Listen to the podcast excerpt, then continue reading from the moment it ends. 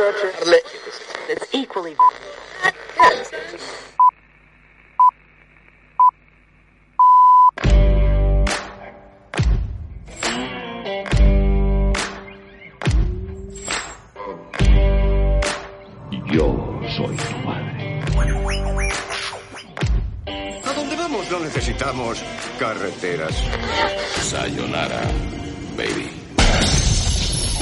Al infinito y más Me allá. llamo Forrest, Forrest Gump. Estamos mejor en casa que en ningún No hemos reparado en casa. Lo siento, Dave. Eso no me es posible. ¡Seguidme! ¡Conozco el camino! Alchemist es un podcast sobre los oficios escondidos del cine. Si te gusta, hazte productor en iVoox y ayúdanos a crecer. Me llamo Bond, James Bond. Adiós, pongo por que jamás volveré a pasar hambre. ¡Corre hacia la luz, cielo! Me llamo Íñigo Montoya. He visto cosas que vosotros no creeríais.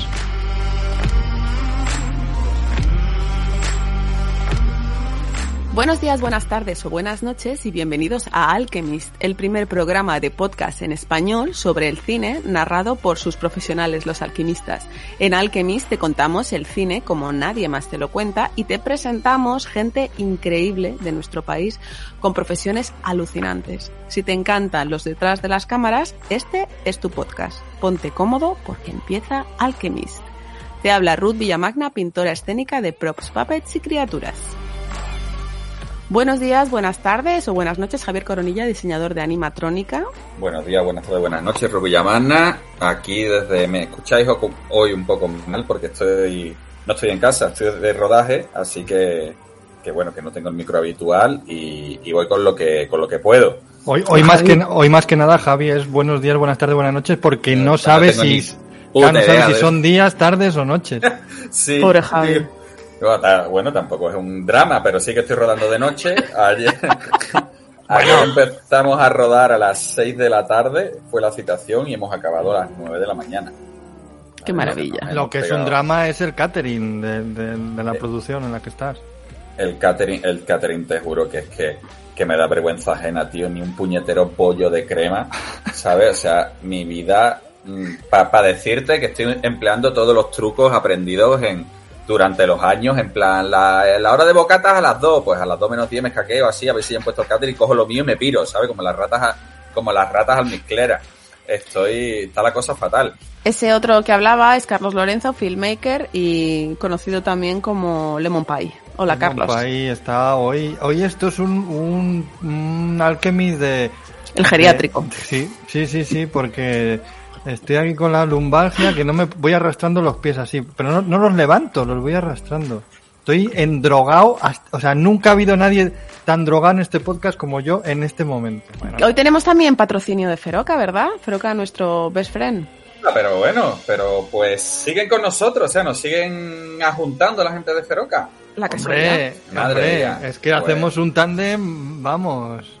Lo- Loco, loco. Pues bueno, hoy, hoy vamos a hablar de Asura y es cierto que muchos de los de los eh, elementos del atrezo y de to- casi todo lo que se hizo en España de esta peli, pues como siempre emplea eh, productos Feroca, ¿no? Tanto a nivel de modelado como temas de plastilinas técnicas, a nivel de molde, a nivel de reproducción, todos esos materiales los tenéis en feroca.com. Y como siempre, Feroca, profesionalidad y los mejores productos. De hecho, nosotros en este rodaje que estoy haciendo estos días, casi todo, nada más que veo facturas de Feroca, Feroca, Feroca, y digo, pero bueno, pero esta Pero- gente cómo va. Pero ¿y qué llevan? ¿El 10% o cuánto? Yo ya ni sé. ¿Cuánto es la El 10, el 10. El 10% El de 10. descuento. Pues no, pues no lo he comentado, o sea, no lo he comentado, pero supongo que, si no, que escuchen. Claro, ¿sabes? díselo al jefe no de es- producción que esto les Eh, gusta mucho a los de Claro, es decir, pero no, no, no, yo me callo ahí. Em- Escucha Alchemy y pon tu, tu código de descuento Alchemist con K y acabado en T y tendrás un de 10% de descuento en feroc.com. Así que nada, niños, a comprar y, y a hacer cositas. El programa de hoy es bastante peculiar, un reto, porque vamos a hacer un montón. Hace un par de Alchemist, uno de nuestros escultores favoritos, Tomás Barceló, nos habló de una película china en la que estuvo trabajando en China, nada menos, en la que además coincidió, aunque sin cruzarse, con nuestro alquimista Javier Coronilla. Nos propuso un reto, invitar a todos sus participantes españoles y hacer un Alchemist con todos ellos. Técnicamente eso ha sido imposible porque son un montonazo. Sí, y Así que no hemos- más. Hemos optado por traer a los que disfrutaron, entre comillas, de esa experiencia durante más tiempo. Por eso hoy están aquí Bárbara Bibiloni, de vestuario. Hola, Bárbara. Hola, ¿qué tal? Encantada de estar aquí. Un placer tenerte por fin. Yo tenía muchas ganas de conocerte porque Tomás nos habló un montón de ti y, y nos, y, y te acusó, ¿no? Con el dedo Claro, como claro, la, mal. La precursora de, de que él ahora sea un escultor de éxito.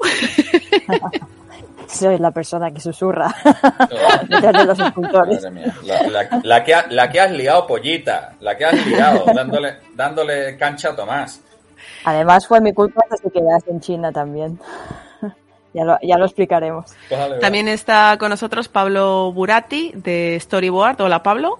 Hola, ¿qué tal? Encantado, chicos. También está Francesc Grimald, de Concept Artist. Hola, Francesc. Hola, ¿qué tal? Encantado de Y- estar aquí con vosotros. Y por último, Tomás Barceló, escultor, y creo que en Asura también estuviste trabajando de Concept Artist, de más cosas. Estuve haciendo varias cosas. Y, sí, concept y maquetas y después vestuario. Estoy encantado de estar aquí otra vez. ¿eh? Eso te Ole, ole. Este señor me suena a mí de algo, ¿no? Es el primero que repite, Alchemy. Se nos Esto van a poner celosos eh. los otros invitados. Ya verás tú, ya verás tú. Mañana nos llueven lo- los WhatsApp de la gente en plan, no me, no me habéis entrevistado y al Tomás dos veces y patatín y patatón. Ya tenemos, Bloquear, bloquear. Pe- ya tenemos a, a Pepito Mora celoso. Ya está Pepito Mora celoso. No lo he dicho aún, pero lo ha dicho Javi. Vamos a hablar de la película china Asura, que se estrenó en 2018. En su momento se, mm, se anunció como El Señor de los Anillos chino. Y así lo presentaron en la promo. Finalmente fue el fiasco más caro de la historia del cine chino. Costó 115, 115 millones de dólares y recaudó 7. Tres ¡Eh! días en cartelera, aguantó tres días. La, la- la estrenaron, la estrenaron un viernes Que es que y el domingo acumula. dijeron. Está, está francés "Ya". diciendo que no ya, o sea, que aquí ya hay polémica. No, a ver, yo no sé si podemos decirlo, pero la última Tira, tira, estimación... dale, dale, dale. Ah. Oh, oh, oh, si oh, son oh, chinos. eh, La última estimación que yo oí de Joan Valent, el, el músico, era más de 250, más de 250 millones de dólares. Toma ya.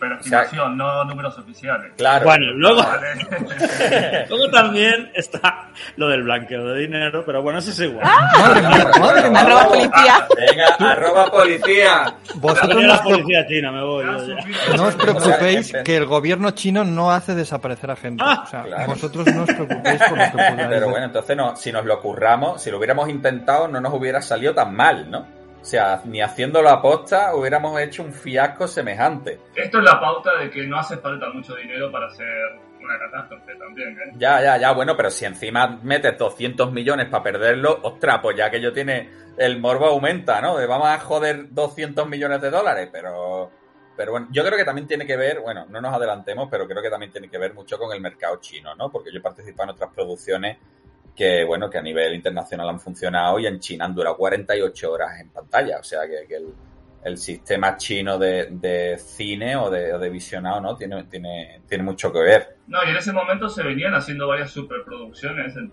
y no, no tan entre comillas, dentro del mercado asiático, que tenían un éxito tremendo. Eh, muy locales y otras mixtas, como The Great Wall, su momento, que justo coincidió con parte del equipo que había terminado esa pe- esa peli y se había sumado a la nuestra. Esa es la de Matt Damon, ¿no? La de Mateo, sí. Que tampoco... la- es que la pena de todo esto, yo no sé, pregunto, ¿habéis podido ver la película? No. Nadie. ¿Qué Pequeños, fue? Nadie la ha podido pequeñas ver. set pieces, pequeñas set pieces que iban llegando así un poco de extraños y, y íbamos saltando, armando un puzzle, ¿no? Veíamos una cosita por aquí, otra cosita por allí eh, y tratábamos de componer en nuestra cabeza un poco la idea de la peli, pero Ajá. Yo, lo- No. yo- vamos, yo personalmente lo, lo, lo único que he visto ha sido el tráiler que, que está en las redes. Y joder, visualmente dices, tío, esto tiene que estar guay, ¿sabes? El Ahí hay, argumento. ahí hay un diners, unos diners. ah, ahí hay bi- ahí hay billets. ¿Sabes? Tú lo ves y dices, aquí hay, aquí hay billets. Esto no es esto no es un, un, bueno, no son los Power Rangers, pero es cierto que peli maldita, ¿no? Ninguno la hemos visto. Como dice Pablo, últimamente ha habido producciones asiáticas muy grandes y no tan grandes, oye, y tan, tanto en cine como en plataformas que funcionan, ¿no? A nivel chino, bueno, esta, esta de la muralla de Matt Damon, pues tampoco es ninguna maravilla, pero oye, te la ves y dices, con, todo, con toda esa, esa parafernalia, ¿no? del cine más oriental. Hace poco veía una en, en, en, Netflix, que es coreana, que se llama Basureros Espaciales, no sé si os suena, o algo parecido. Suena genial. No, pues la peli es súper divertida. No, no, pero la peli es súper divertida. ¿Sabes? Te haces un poco con el rollo de, a ver, tampoco es la segunda venida de Jesucristo, ¿vale? Pero, pero son pelis que las ves y te sorprende. Primero por la forma de, de, del cine asiático, ¿no? Que tiene otras formas de actuar, son como más histriónicos, ¿no? Más de teatro ahí de, de tal. Y, pero aún así las ves y dices, tío, pues esto, esto, joder, es otro cine, ¿no? Es otro cine que ver, no, no es, no es cine americano, pero a mí me funciona. Por cierto, me estoy acordando una, no sé si la habéis visto, La Tierra Errante, también en, no. en Netflix. No, no bueno. pero bueno, tú has dicho que es coreana. A ver, nosotros sí, sí que nos llega cine asiático, pero Ajá. muy poco chino. Nos llega cine de Hong Kong, que sería lo más parecido, nos llega cosas de Corea, pero de China no, porque es que son muy malas. o sea, de, de, de, hecho, tuvimos una sesión en, en mi habitación del Sheraton una, una noche, nos juntamos un grupete bastante amplio ahí, a ver una superproducción súper exitosa en China, que fue The Monkey King, ¿no? que de hecho tuvo secuela y todo.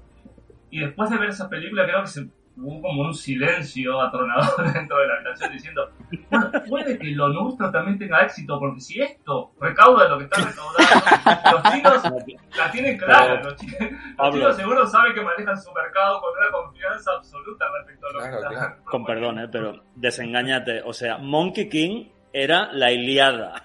Totalmente. Joder. Eh, o sea, a nivel de guion, sí. O sea, yo me acuerdo con Tomás, yo todavía estaba en Mallorca, hablar con Tomás y yo le enviaba mensajes de no puede ser. O sea, esto no, no, no puede ser un guion, esto es tal. El guion era... Bueno, Estamos hablando de Asura ahora, ¿no? Sí, Olga. Duro. No, no, Por, porque ¿de qué iba? Contadnos de qué iba, porque yo he leído por ahí que hablaba sobre mitología budista, un mundo de mitología espera, budista espera. que se no. veía amenazado por un reino celestial inferior. Los cuatro os habéis leído, los, los cuatro habéis leído el guion, porque I, Iván, que es otro miembro de, de, Alchemist que viene, ah, ¿cuál de ellos? No, no, yo lo leo Tomás solamente, ¿eh? y Tomás os hizo un resumen. ¿no? El único valiente fue Tomás. Sí. A ver, yo creo que antes hay que decir una cosa. Es decir, en aquel momento China se daba cuenta que estaba comprando todo, pero que culturalmente no estaba penetrando. Lo que os decía, el cine chino no nos llega, porque no nos entra. O sea, ni el arte, claro. ni la fotografía, ni la historia, ni la manera de actuar. O sea, no la podemos tragar. Y, y os reto a que veáis alguna peli china, como, pero china de China. Entonces estaban haciendo el, el, intento de intentar conseguir que sus películas salgan de, de, China. Por eso estaban haciendo esas coproducciones como La Gran Muralla y querían hacer, hacer, hacer producciones chinas, pero con ayuda de extranjeros para que les guiáramos un poco, ¿no? Para poder salir del continente, de, de, de su país. Ah, sí. esa, esa, era un poco la idea. Y, y te llamaron a ti, ¿no? Eh, sí, te dijeron, a que le vamos a llamar Tomás. Yo fui por casualidad, ya, lo, ya la conté. bueno, y entonces, y entonces Tomás, ¿qué, qué cuenta eh, Asura? También pasaba que en aquel momento, lo, lo, cuento porque todo esto va a, tener, va a, tener, va a ser importante. El Bien, mejor, dale, negocio, dale. el mejor negocio que podías hacer en China si eras rico, y ser rico en China quiere decir que tienes contactos con el gobierno, era hacer una peli. Era lo más rentable que había. Porque tú haces una peli y como tienes contactos con el gobierno, sabes que cuando se estrene tu peli, solo se va a estrenar tu peli. Por tanto, en un país de 300 y pico millones de personas, el único estreno va a ser el tuyo y el cine, allí la gente va y es caro, ¿eh? No, no, no es barato. Y ya de paso, si alguien va a ver otra peli, le pegan seis tiros, ¿no? O sea, en la, en la, tienen francotiradores. Oye, mira que yo, que voy a ver Star Wars, ¿sabes? ¡Pum! Seis, dos tiros. Pues que no hay, el, el, el, truco es ese, que no había otra peli. Entonces, todos los ricos de China estaban haciendo pelis en aquel momento y estaban retando a ver quién es el que hace la peli que mejor funciona en China y que además sea capaz de salir del país, que era el reto que tenían en aquel momento. Entonces, estos, los productores que no tenían nada que ver con el cine, uh -huh. uh, vinieron con la historia. O sea, la historia es suya. Ellos crearon ¿Y a, la qué se trama y dedica- todo. ¿Y a qué se dedicaban esos productores? No lo llegué a saber. Ah, lástima. Y no lo Sé queremos que saber tenían- tampoco, ¿eh? No lo quería saber, ¿no, Pablo? Por ahí han dicho que antes Pero de que trataron de desapareció, no maravilla, sé qué. eso hay que reconocerlo. Fue idílico el, el- trato y la, y la forma en que se comunicaban con nosotros, que pocas veces lo he visto fuera incluso, trabajando en Occidente. O sea, era un nivel de empatía y de cercanía maravilloso. Eso sí. El sí, catering sí, sí. bueno, ¿no? Eso significa que el catering era... Al era- principio era sí, fecho. eh, al principio. Al principio. Te Catherine puedes encontrar colillas de cigarrillos en, eh, en. Arroz tres, arroz tres delicias. Ah, ta- ah, arroz, arroz tres colillas. arroz tres delicias. Bueno, no, lo digas en broma que pasó, ¿eh? Pasó, Madre eh, pasó. qué barbaridad. O sea, Pollo colillas- agridulce. comida, comida con colillas tuvimos. Bueno, y, y, a ver, pero ¿de, de qué Eh, coño ya, va eso, la eso. O sea, el, el bicho, ¿qué, qué coño pinta ese bicho? Que buscarlo en YouTube, buscar Claro. Asura y vais a flipar que sale un bicho que está muy mal hecho ese bicho, Sí, sí. ese monstruo. por culo. El, el sweet potato ese, la, ba- la batata esa Vale. con ojos, ¿no? Sí, sí, venga, Es que desarrolla. ese toma. bicho no podía estar mejor hecho ni mejor diseñado. Lo que estaba era muy mal creado. Ah, Entonces, Hostia, lo que pasaba con esa peli es que no había, no había guionista. Es decir, había guionistas que lo único que tenían que hacer era poner por escrito lo que le decían los directores, los productores y el director. Pero no había nadie tramando esa historia. Vale. ¿no? O sea, no, hay, no había realmente un guion. Había un guion que iba cambiando cada semana, cada semana. Yo me lo leí un par de veces y abandoné. Bueno, cuenta un poquito la historia, así después seguimos sobre... Venga, sí. Pues mira, la, la historia no es sencilla. Para empezar, hay varios universos juntos. Está el mundo Hostia. de los humanos, está el Ujú. mundo de los Asura, está el mundo del infierno, el mundo del cielo, el mundo de los fantasmas y no sé si me dejo alguno. sí, O sea, será por. Dante en Bragas, ¿no? De, para empezar. Porque esto, en principio, va a ser una trilogía. Evidentemente. Hombre, claro. Entonces, el, pers- el protagonista, que es uno de los humanos, es visitado por gente del mundo de los Asura, que quieren llevarle a su reino porque, y ahí ya se lía la cosa de manera que nadie lo entendía, el rey, que tiene tres ca- caras, una de ellas está dormida porque en realidad es el protagonista humano. Entonces tienen que llevarlo al reino Asura para sacrificarle y que la tercera cara del rey despierte y esté dentro del rey. Bueno, Pues vale, la- hasta, hasta ahí hemos entendido. Hasta ahí, hasta ahí bien. ¿Vale? Bien. Posesiones, vale, venga, vamos bien, vamos bien. Sacrificios. A Entonces, seguimos. Esa es la idea. Pero lo interesante era el viaje del humano, desde por el mundo humano hasta el mundo Asura y el contraste que se encontraba allí, después la lucha contra el rey, bueno, cosas de esas. En el mundo de los Asura hay dos bandos. Están los Asura mm, señoriales que viven en el palacio y están los rebeldes que están contra los, señoriales. No se sabe muy bien por qué.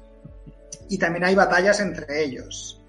Y al final todo se lía en una especie de gran lío y termina con una ba- batalla que yo quiero verla porque me parece de lo más épico del mundo, porque es el duelo que existe entre el protagonista humano, que ya es la cara que se ha despertado del rey, con el rey Asura. De manera que esas dos personalidades están en el mismo cuerpo y ese cuerpo está luchando consigo mismo. Y yo quiero ver eso porque tiene que ser divertidísimo. O sea, esto parece un poco, es Hellboy harto de María. ¿no? Qué barbaridad. una- Claro, yo veía, yo, yo me acuerdo cuando Pablo estaba haciendo los stories, dije, pero este hombre se está pegando a sí mismo, sí, claro, porque es una está luchando contra sí mismo. Entonces la batalla final, el duelo final es el mismo. Pero ¿qué, solo pod- qué, muere. po- qué podía fallar en O sea, este es planteamiento? No A, podía a fallar to- nada. a torta viva, o sea, o sea, ya, pla, pla, hay que me pego, ¿no? Pum. O sea, Cualquier película de Nolan es mucho más fácil Sí, que sí. esto. Inception es una de mierda al lado sí, de sí, esto, sí, sí. sí, sí. Y ya sabiendo un poco de qué va, eh, a mí me gustaría empezar por cómo entráis cada uno en el proyecto. Tomás ya nos lo contó. en- ¿Quién fue el primero? De los que estamos aquí, Pablo y yo. Sí, los primeros que... Bueno, viajamos juntos con Tomás. Eh, Pablo, ¿cómo fue, ¿cómo fue el reclutamiento? ¿Quién te llamó? ¿Qué te dijo? Bueno, nos reclutó todos eh, nuestro queridísimo Josh, nuestro que viene a ser una, una especie, ha sido una especie de trabajo entre productor ejecutivo y, y, eh, director de producción y coordinador, una cosa así mezcla. Bueno, hay que decir que todo, todo era bastante interdepartamental, digamos, si se quiere, en, en la producción. Era una superproducción, pero medio que todos hacíamos un poquito de todo y la verdad que en ese sentido eh, las cosas se cruzaban bastante. Y yo nos dijo que dentro del equipo de ahí ya de avanzadilla de parte de, de arte eh, le habían propuesto el realizador, me habían propuesto a mí para hacer eh, de storyboard. Y tras todos los trámites burocráticos, embajadas y visados y complicaciones en, en, en ese sentido, viajamos, pero fue, esto fue como decirte, me levanto hoy, recibo un mail, contesto y tengo que estar en China a la semana. Qué fuerte. Increíble.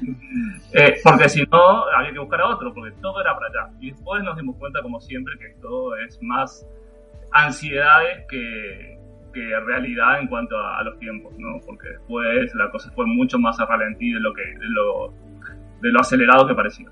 Y en ese proceso coincidió que mi viaje de ida fue el mismo, el mismo que de Tomás. ¿Os sentasteis juntos? ¿En el avión? Sí. En el avión no, pero nos conocimos en el aeropuerto, sí. Ah, vale, vale. O sea que ya, ya aterrizasteis allí con un aliado un poco, ¿no? De hecho, yo me encontré en el consulado chino con dos chicas que iban también para allá de- del equipo de arte, que me habían contado que estuvo Tomás esa mañana en el consulado también, eh, que había estado Tomás, y luego, y la, la, la chica del consulado, cuando vio que todos íbamos con ese papelito de la productora, decía, aquí está pasando algo raro. Claro, esto- estos van, estos van a pasar droga seguro. Y de hecho, yo estoy en la ventanilla y me dice la, la del consulado, ¿tú conoces a esas dos chicas que están sentadas allí?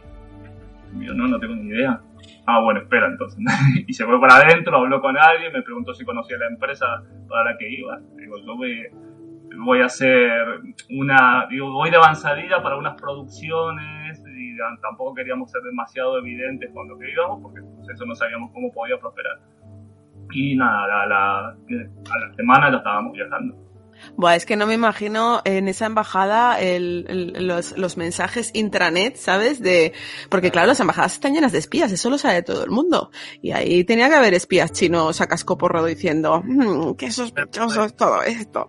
Y Tomás, Tomás es que tiene pinta de ser muy sospechoso. De, Sí. de Bueno, lo que sea. Pero la ocasión se había cortado el pelo, se había afeitado. Ah, vale. Ah, vale, entonces- vale, vale, vale, vale. Sí, claro, porque te, te llega Tomás pidiendo, no, que voy a China, que no sé qué. Y claro, el de allí lo primero que hace es googlear, ¿sabes? En plan, Tomás Barceló, y mira. Y, Claro, y, ve- y ve lo que hace y dice. Claro, "Eh, dice, ya para adentro, o sea, poli- arroba policía, que vengan para acá, ¿sabes? Creo que la tuvo mucho que ver en el aspecto con el que fue Tomás. Sí, ¿no? Que ahí se fue aconsejado por la estilista eh, Bárbara respecto a- al acicalamiento de, esos de Tomás para ir a, a China. Ah, sí, Bárbara, le, le dijiste, le dijiste a Tomás que se hiciera un poco una customización antes de, Claro, de ir a la embajada. Dúchate, al favor, ¿sabes? Ponte guapo. bueno. Pa- ponte guapo para la foto, por lo que más quieras, que la vamos a tener. Piensa que nosotros eh, casi no salimos de Mallorca. Eh, Tanto Francesc como Tomás como yo eh, nos gusta mucho nuestra isla y casi no nos vamos muy lejos. Y que el primer viaje así gordo sea ir a China para hacer una peli de Spangis, eh, bueno, pues eh, chocó a toda la familia y, y- y sí que estábamos muy nerviosos. Y claro, y enviar a Tomás, que se fue el primero, en plan Paco Martínez Soria por el mundo. De avanzadilla, ¿no? Sí, ve, Pues, ve- pues es muy gracioso. no, ve- ve tirando, ve tú, ve tú yendo, que ya vamos, ¿no? A ver, a ver si asoma la patita. Pero eso que decías de la embajada se notaba, eh, como Francesco y yo fuimos cuatro meses más tarde que ellos o así, se notaba que ya nos, eh, nos pedían más papeles. Es decir, la gente que iba más tarde eh, tenía que rellenar muchos más papeles que los que fueron primero. Qué curioso, ¿no? Porque no se Sí, lo creían hasta que ni de llegó un coña. punto que ya, creo que ya no dieron visas a españoles para ir allí. Porque erais un montón de españoles. ¿Por qué erais tantos españoles? ¿Había algún eh, diseñador español que fue el que decidió que iba a haber un montón de crew español o por qué? ¿O fue casual? Yo, yo creo que hubo mucha casualidad. El, el diseñador, bueno, uno de los diseñadores de producción era Pablo, eh, Pablo Buratino, Oscar Chichoni, el, el el ilustrador y también ha hecho muchas pelis y tal. Y habla inglés, pero decía que se sentía mucho más cómodo hablando español. Y ya que tenía que traer extranjeros, pues pidió que, que- que llevaran a gente española. Entonces contactaron Ah. con un director de arte español que llevó a gente de su equipo y tal. Y yo creo que cuando llegamos había, había bastante gente, había una, no, no sé, entre una quincena, una veintena de, de, españoles ya y bastantes más por llegar. Es decir, había, tenía que ser un equipo muy grande. Es que yo, es súper curioso, ¿no? Es, es, es una... Eh, cualquiera que nos esté escuchando tiene que alucinar, como una película china hecha por chinos, pero sin embargo de pronto hubo un elenco de, de, de técnicos españoles bastante grande, ¿no? Y, y uno se pregunta, ¿por qué? Pero Porque claro, tiene compramos sentido. mucho en AliExpress y los tíos dijeron a esta gente que recompensarlo de alguna forma, ¿sabes? Claro. Claro, pues, nosotros nos encontramos allí con uno de los productores, bueno, Jos, que no sabemos nunca, nunca supimos exactamente qué papel tenía en la peli, pero que era mexicano. ¿En serio? Y que, y que, y que, que era un poco como el, el, el, papá de allí, ¿no? El que conocía aquello y el que nos acogió mejor en aquel momento. Suena todo un poco a, Raro. a, impro a improvisación. Sí, sí, o sea, de, yo me imagino que, que, tú, o sea, aquí todos tenemos, digamos, profesiones muy, muy marcadas, ¿no? Y esto de que te hagan ir a China y cuando llegas a China ahora tienes que hacer tu trabajo, pero también aquello, pero, uy, eso tiene que ser al principio bastante desconcertante, ¿no? Sí, porque de... ¿con qué cuerpo ibais? Quiero decir, si ya era todo, era todo como, sí, ¿qué vas a hacer? No sé, algo, vienes a hacer algo claro. y, y, ya mañana. Y, y, de, y, el guion, no, el guion, espérate que... Claro, eso, eso, en la profesión o sea, es bastante habitual por temas de, de, confidencialidad, pero no es China, ¿sabes? Te dicen, no, a Londres, ah, no sé qué, ah, ¿qué vas a hacer? Ay, pues no lo sé, no te lo podemos decir, tal, pero yo a China, eh, perdona, pero ya me lo pienso, ¿eh? Que aquello bueno, está nos mandaron lejos. unos dossiers de, de tratamientos visuales que daban una o sea, que con eso te convencían. Había ahí unas ilustraciones que venían trabajando ellos hace un montón de tiempo, preparando toda la parte visual de la película, que veías eso y decías, en este lugar quiero estar, o sea... Yo, ya te digo, yo lo, lo único que he visto es, es el tráiler, que es lo que se ha podido ver, y visualmente dices, tío, yo esto quiero verlo, ¿sabes? Porque y, y bueno, ya sabemos que los trailers muchas veces los planos no están acabados, eh, hay efectos que no, que bueno, cosas que después se cambian, incluso cosas que se ponen en los trailers que se hacen para los trailers, que no, que no aparecen en la película, pero aún así lo poco que se ve es visualmente apabullante y muy distinto a lo que estamos acostumbrados a ver nosotros visualmente. Nosotros tenemos un, un, una concepción Marvel y Disney, ¿no? Occidental, y cuando te plantean estos diseños, estos escenarios y, y esta riqueza visual, pues, pues dices, joder, ¿no? Eh, eh, en ese sentido es una pena ¿no? no haber podido disfrutar de, de, la película. Y Francés, ¿tú cómo llegaste a la peli? Bueno, yo ¿Quién te engañó? A mí me engañó Tomás. O sea, no, no, no, no, no, nos engañemos. O sea, es lo que dice Pablo. Cuando veías el pitch, el, digamos, uh -huh. las previsiones de lo que iba a ser la estética, era espectacular y daban muchas ganas de meterme allí. Oye, ¿y, ¿y estaba bien pagado o, o era un poco... No, estaba muy bien pagado. Vale, vale. Ah, compañero. claro, es que no, ayuda. Es que, es que el pitch, es que la riqueza visual nos rasca, coge la palanca y tira. Vamos ahí, niño. Aquello vamos, era, vamos. Aquello era alegría, ¿no? Sí, Aquello sí. era alegría por todos lados. Y yo al principio, pues bueno, eh, Tomás les enseñó un poco mi trabajo. Al principio empecé trabajando desde Mallorca. Yo les enviaba material, ¿no? Un buen día se paseaba por ahí, yo creo que si, no me equivoco, Tomás, me corriges, se paseaba por ahí mmm, Naila Dixon, que era la diseñadora del vestuario, y dijo, necesito un dibujante para mí, para que me saque, para que me dé ideas y tal, de tal. Y nada, me escogió a mí porque era el único que quedaba, ¿no? Eh, era el único mallorquín que quedaba sin estar en Era el único claro, mallorquín claro. que quedaba en Mallorca, porque en Mallorca claro. vivimos todos, Bárbara y yo, ¿eh? Porque claro. no hay más. Y alemanes, y alemanes. Y Joan Valent, que es el músico. Y una mañana, pues a las 7 de la mañana, me estaba yo eh, ahí peinando para hablar por Skype con mi inglés con Naila Dixon, ¿no? Qué nervios, ¿no? Lugar. No, que yo. o sea, pues Total, claro. ¿no? El nervio es cuando tienes poco inglés. Cuando no tienes ninguno, ahí no hay nervio. Ah, no, no. no. Yo, yo, le decía que sí. Yo, yeah, yeah, yeah. Por ahí empezamos, yeah, a tope.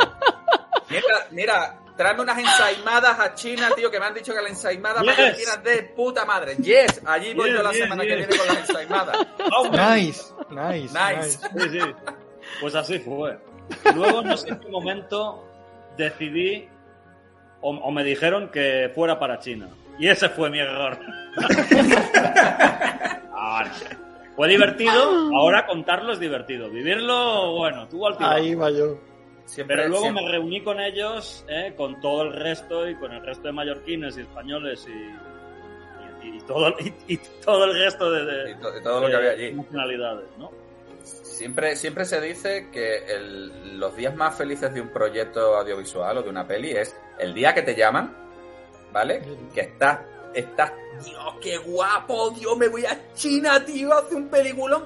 Y el día que coges el avión de vuelta. ¿Vale? Que dices, tío, me voy para casa, no sé qué, abrazo, tío, mejor amigo para toda la vida, ¿sabes? Pero lo que hay entre medio de esos dos días es dolor, ¿vale? Dolor desde el principio. Que no, hombre, que no, que no es dolor. Fortasec. Claro, no, porque- Fortasec, ¿Cómo? digo, ¿Qué Fortasec, a tope de Fortasec, ¿o qué? No, no, claro, lo que hay entre medio de esos dos días es Fortasec, Fortasec, Fortasec, y más en China, porque esa es otra. O sea, nos está viendo del Bueno. guion, pero aquí vamos a lo que nos interesa.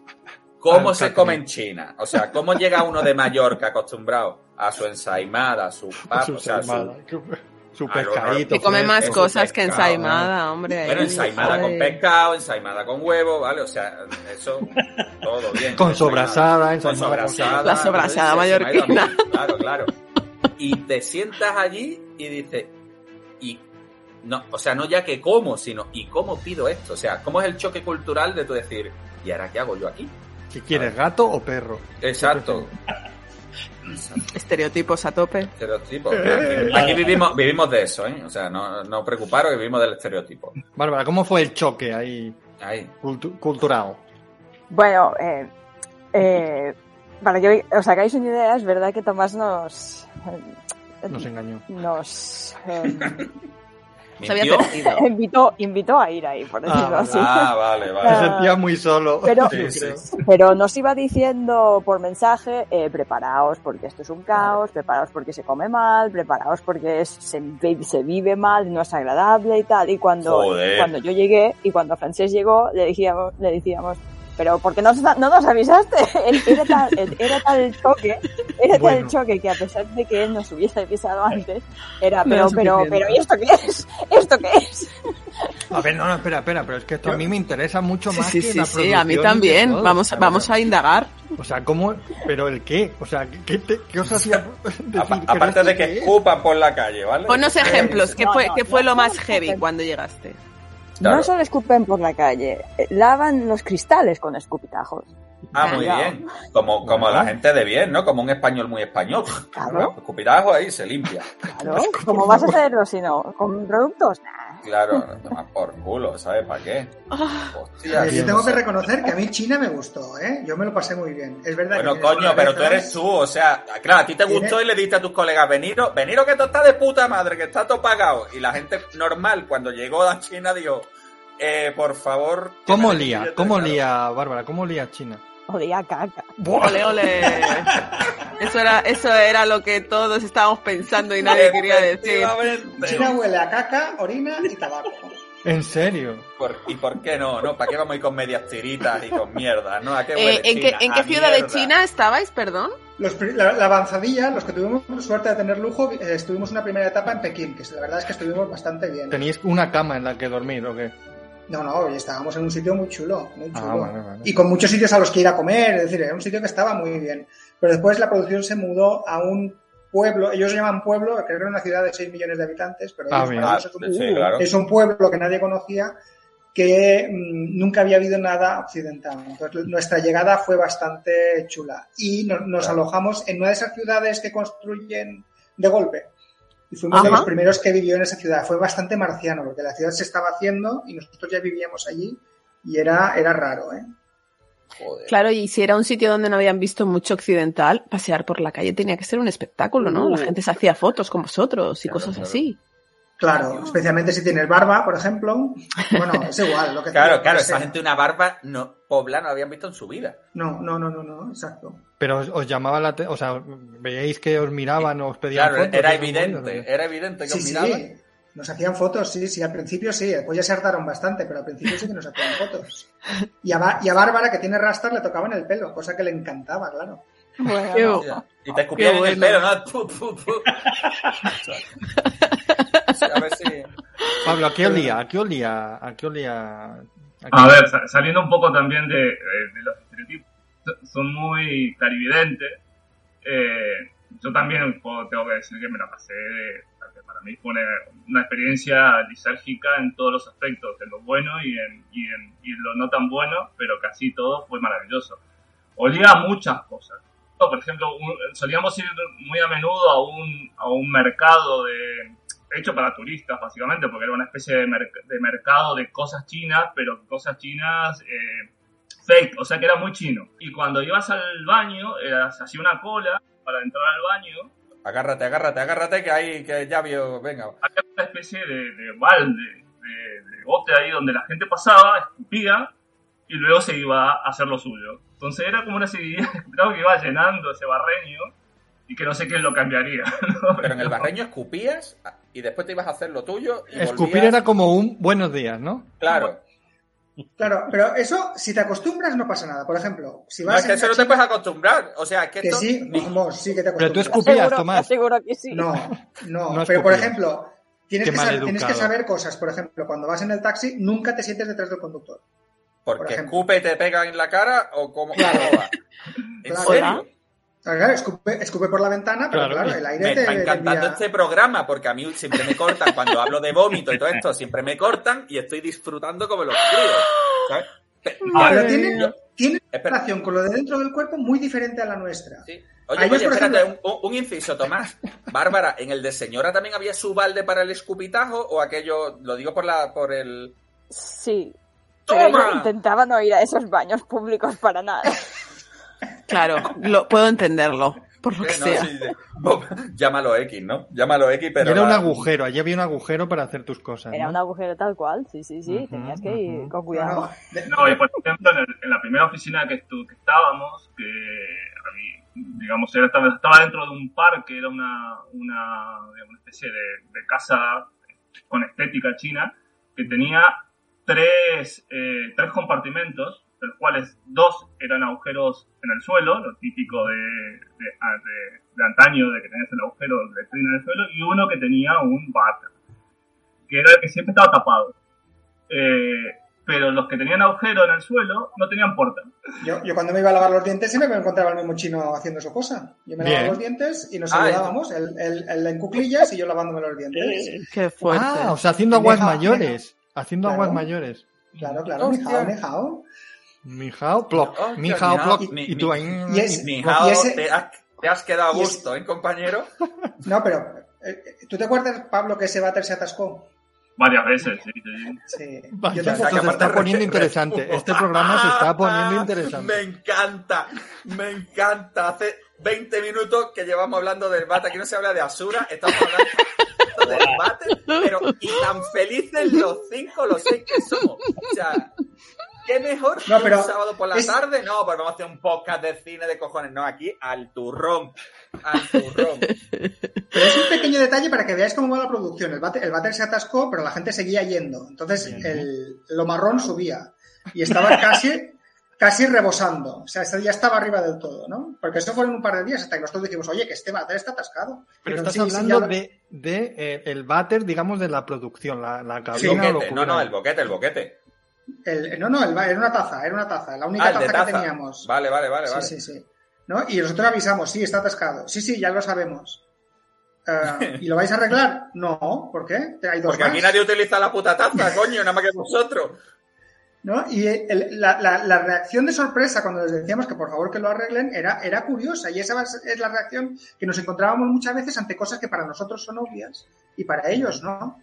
Pero tenemos que entender que, que es- son maneras de pensar diferentes, no es que haya una Bueno, manera coño, buena. pero el, pero el ellos váter hay que arreglarlo, ¿no? 215 millones de ¿Cómo presupuesto. que por qué? Yo, yo me imagino al chino allí diciendo puto demonio occidental que viene aquí a joderme de que arregle el váter. O sea, Pero esa, es, esa era la clave de los problemas, que, que creíamos que el otro se equivocaba, que nos quería engañar o que nos quería joder. Y no, es que pensamos muy diferente. Y esa es la bien. clave de trabajar ahí, creo. yo aquí estoy viendo caras que no, que no coinciden con la tuya, ¿eh, Tomás? Estoy viendo caras de, sí, sí, la diferencia cultural, todo precioso, pero el váter rezumaba mierda hasta, la, hasta el borde. Pues Ruth, pon orden, Ruth. pon Tengo orden. foto, ¿eh?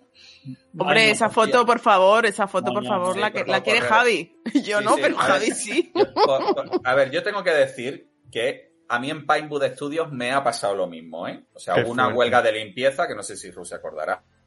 Sí. Y la Claro. una, hubo varias, pero esa en concreto fue muy salvaje. Y es lo que. Y era el mismo problema. O sea, tío, los váteres no los están limpiando, los váteres están atascados, pero la, gen- la gente sigue yendo. ¿Sabes? Hasta que llegó. Pero bueno, no quiero hablar de, de eso. Entonces, aparte de la mierda saliendo a nivel, eh, ¿vale? Del centro de la Tierra, comida. ¿Cómo os organizabais un poco, no? Era la, la vida allí, de oye, chicos, vamos a salir a tomar una cerveza. Pues, bueno, lo que tenía yo es que yo vivía alejado de, digamos, Tomás, Bárbara y Pablo, porque yo llegué más tarde y estaba en otro pueblo, ¿no? Y estaba Otro con pueblo los- de 18 millones de habitantes. Sí, o sea, otro... Me- otro hongo que acababa de aparecer ahí, ¿no? Y yo estaba con los australianos, ¿eh? casi todos eran australianos, ¿no? Y bueno, esa zona era todavía más rural y además era una zona musulmana de China, ¿no? Y la gente era, no sé, era, era, era bastante extraño, ¿eh? Porque había mezquitas, había una mezquita inmensa, como el Vaticano, y en medio, plantado en medio de las fábricas, ¿no?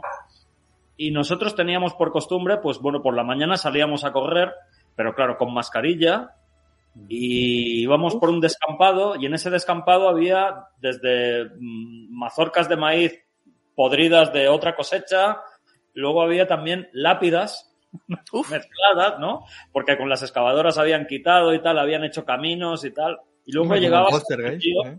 ¿Cómo? Como en Poltergeist, Más o menos, pero Muy bien en pronunciado. país, ¿no? ¿verdad? Y nada, al final dejamos de ir eh, a correr por la mañana porque, o sea, entre mascarilla, lápidas, basura, el río que era no era agua. Pasaban, claro, pasaban cadáveres. ¿no? O sea, como el Ganges. Y nada, al final, eh, yo al final hacía vida en la producción, nos llevaba el chofer al hotel, me encerraba en el hotel a Calicanto, ¿no? fetal eh, y me comía un bol de, de, de- de esos de arroz. Qué A, maravilla. a palo seco, ¿no? O sea, no, Sí, hay sí, pa' sí, que- sí, no, no vamos a, no vamos a jugar con, con fuego, vamos a... Es que no- estábamos en una zona que no era muy interesante, ¿no? Mm, Salías a la calle y, bueno, tenías eso, ¿no? Pero no, no era muy interesante. Sí que es verdad que luego nos juntábamos los fines de semana para ir, pues alguna vez a Pekín, ¿eh? A sitios donde pudieras comer una hamburguesa y tal, ¿no? Y, y bueno, pero claro, es que China, la gente tampoco tiene un, un sentido del ocio muy desarrollado, ¿no? No hay bares, ¿no? A mí eso me jodió muchísimo. No hay bares. Acostumbrado a estar todo el día en el bar, ¿no? Cada día voy al bar una o dos veces. Y ahí no hay bar. Como, como al váter, pero al bar. Más. A veces incluso voy al, al váter del bar, imagínate. Joder, a lo loco. Como- A lo En loco. China no hay ese- ese- esa idea de ocio, ¿no? Ajá. Tú vas a comer, comes y te vas a tu casa. Y no hay sitios para estar. Bueno, está en los los karaokes, ¿no? Yo no sé si, Pablo, vosotros fuisteis alguna vez a un karaoke. ¿Qué remedio? Yo no. ¿Qué, qué remedio? Pero- yo no me imagino al Tomás ahí por Karina, ¿sabes? Liado mm, con el micrófono y dándolo, dándolo todo, no lo veo yo, ¿eh? Bueno, yo porque no claro, allí no habrá Karina, allí no te pondrán, ¿sabes? Ni el yo cambié, yo cambié, o sea, allí te pondrán como canto en el karaoke allí. Hace mucho que no vas a un karaoke, eh, Javi. De Karina. Yo no, a ver, Madre yo- mía, mi mujer va al karaoke, yo me quedo fuera, ¿vale? Pues no estoy yo mucho de, de eso. En los karaoke sigue habiendo Karina, ¿eh? Yo no, no es por joder, Yo entiendo, yo entiendo por salir un poco de este bucle que en el que nos favor. estamos metiendo, De que mierda. Tomás, que Tomás y Pablo disfrutaron mucho más del trabajo, no del trabajo, sino de la experiencia en general de China que Bárbara y Ses, ¿no? Por lo que estáis contando. ¿Me equivoco? Nosotros somos un poco TOC también, ¿eh? O sea, Claro. somos un poco obsesivos. Claro, el tema de la limpieza, de tal, esas cosas, pues hay gente que No, las lleva no, peor y... Ya no es buen sitio para un y toque. el no ser capaz de comunicarte con, por ejemplo, cuando a mí me metieron, a mí me metieron en los sets, ¿no? Y yo no, no tenía un idioma común con ellos. A veces venía la traductora, pero normalmente tenía que hacer eh, dibujar en la pared. Y esta idea de que yo estoy haciendo A una ver, espera, cosa. espera un momento.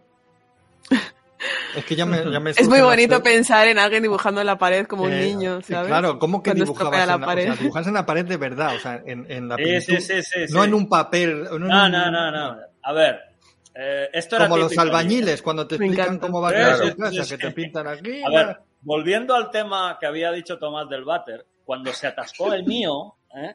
yo le hice un dibujo de un váter con un barquito. Oye, para marcarlo, te quedó para marcarlo. ¿Eh? Para, para enseñarles lo que estaba sucediendo. Pero el diseño, los diseños que hacías y esas cosas, ¿la- ¿en la pared también? No. No, no, no, no. Ah, no. vale, vale, refiero vale. para comunicarme, tenías que Ah, usar Claro. vale, vale. gestos como un mono, ¿no? O- Claro, Inglés. dos más dos, claro. cuatro. Eso no, porque los números con los dedos no funcionan igual, no lo No, entienden. exactamente. Ya para pegarse, No, no, para que tirarse es que por es- los bloques. Todo muy diferente, claro. Entonces, dos Lo más que- dos no es cuatro en China. Lo que decía Ruth de que Pablo y yo parece que disfrutamos más, yo creo que es que nos adaptamos mejor. Y yo creo que ahí la gente, primero había el shock, te enfadabas, decías esto no puede ser, pues o te adaptabas o te emperrabas y te, te ponías de mal humor hasta que te ibas.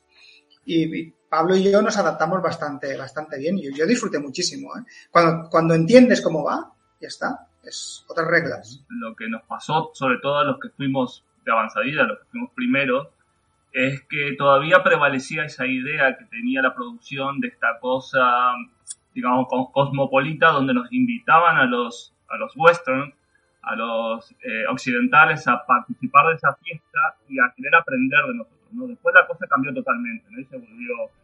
eh, nosotros éramos un poco, nos, nos sentimos casi como actores tratados, como cuando actualmente en un proyecto los actores están a cuerpo de rey, con casi a veces solventando algún que otro capricho y eh, atendiendo muchas cuestiones, como estar, eh, no sé, estábamos en un hotel cinco estrellas, estábamos, al principio podíamos elegir qué comer, después ya no pudimos, pero eh, incluso nos trataban con una especie de atención especial.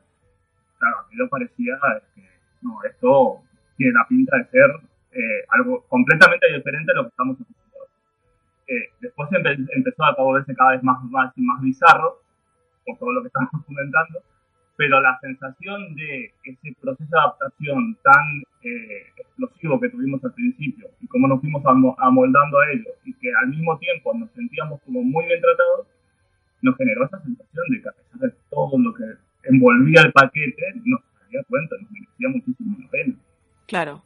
Porque luego lo que hablaba antes Francés de la comunicación, entiendo que os comunicabais con todo el mundo en inglés, ¿no? Claro, Y eso en China funciona regular. muy regular. ¿sí? Solo hablan inglés los, los de familia buena, digamos. Los otros no hablan inglés. Entonces teníamos un Bueno, pa- como- unos cuantos traductores, Como en España. pero No. Ah, tenías traductores. no, en, es- en Es que España vosotros, vosotros sois mallorquines y ya habéis visto un inglés, pero en Cádiz no, tú no ves un inglés todos los días, ¿sabes? Los americanos, joder, en rota. Eso no son ingleses, eso es gente de bien. No, no, la, la comunicación era difícil y teníamos traductores. Lo que pasa que incluso con traductores a veces cuando la cosa se ponía muy técnica era muy complicado, claro.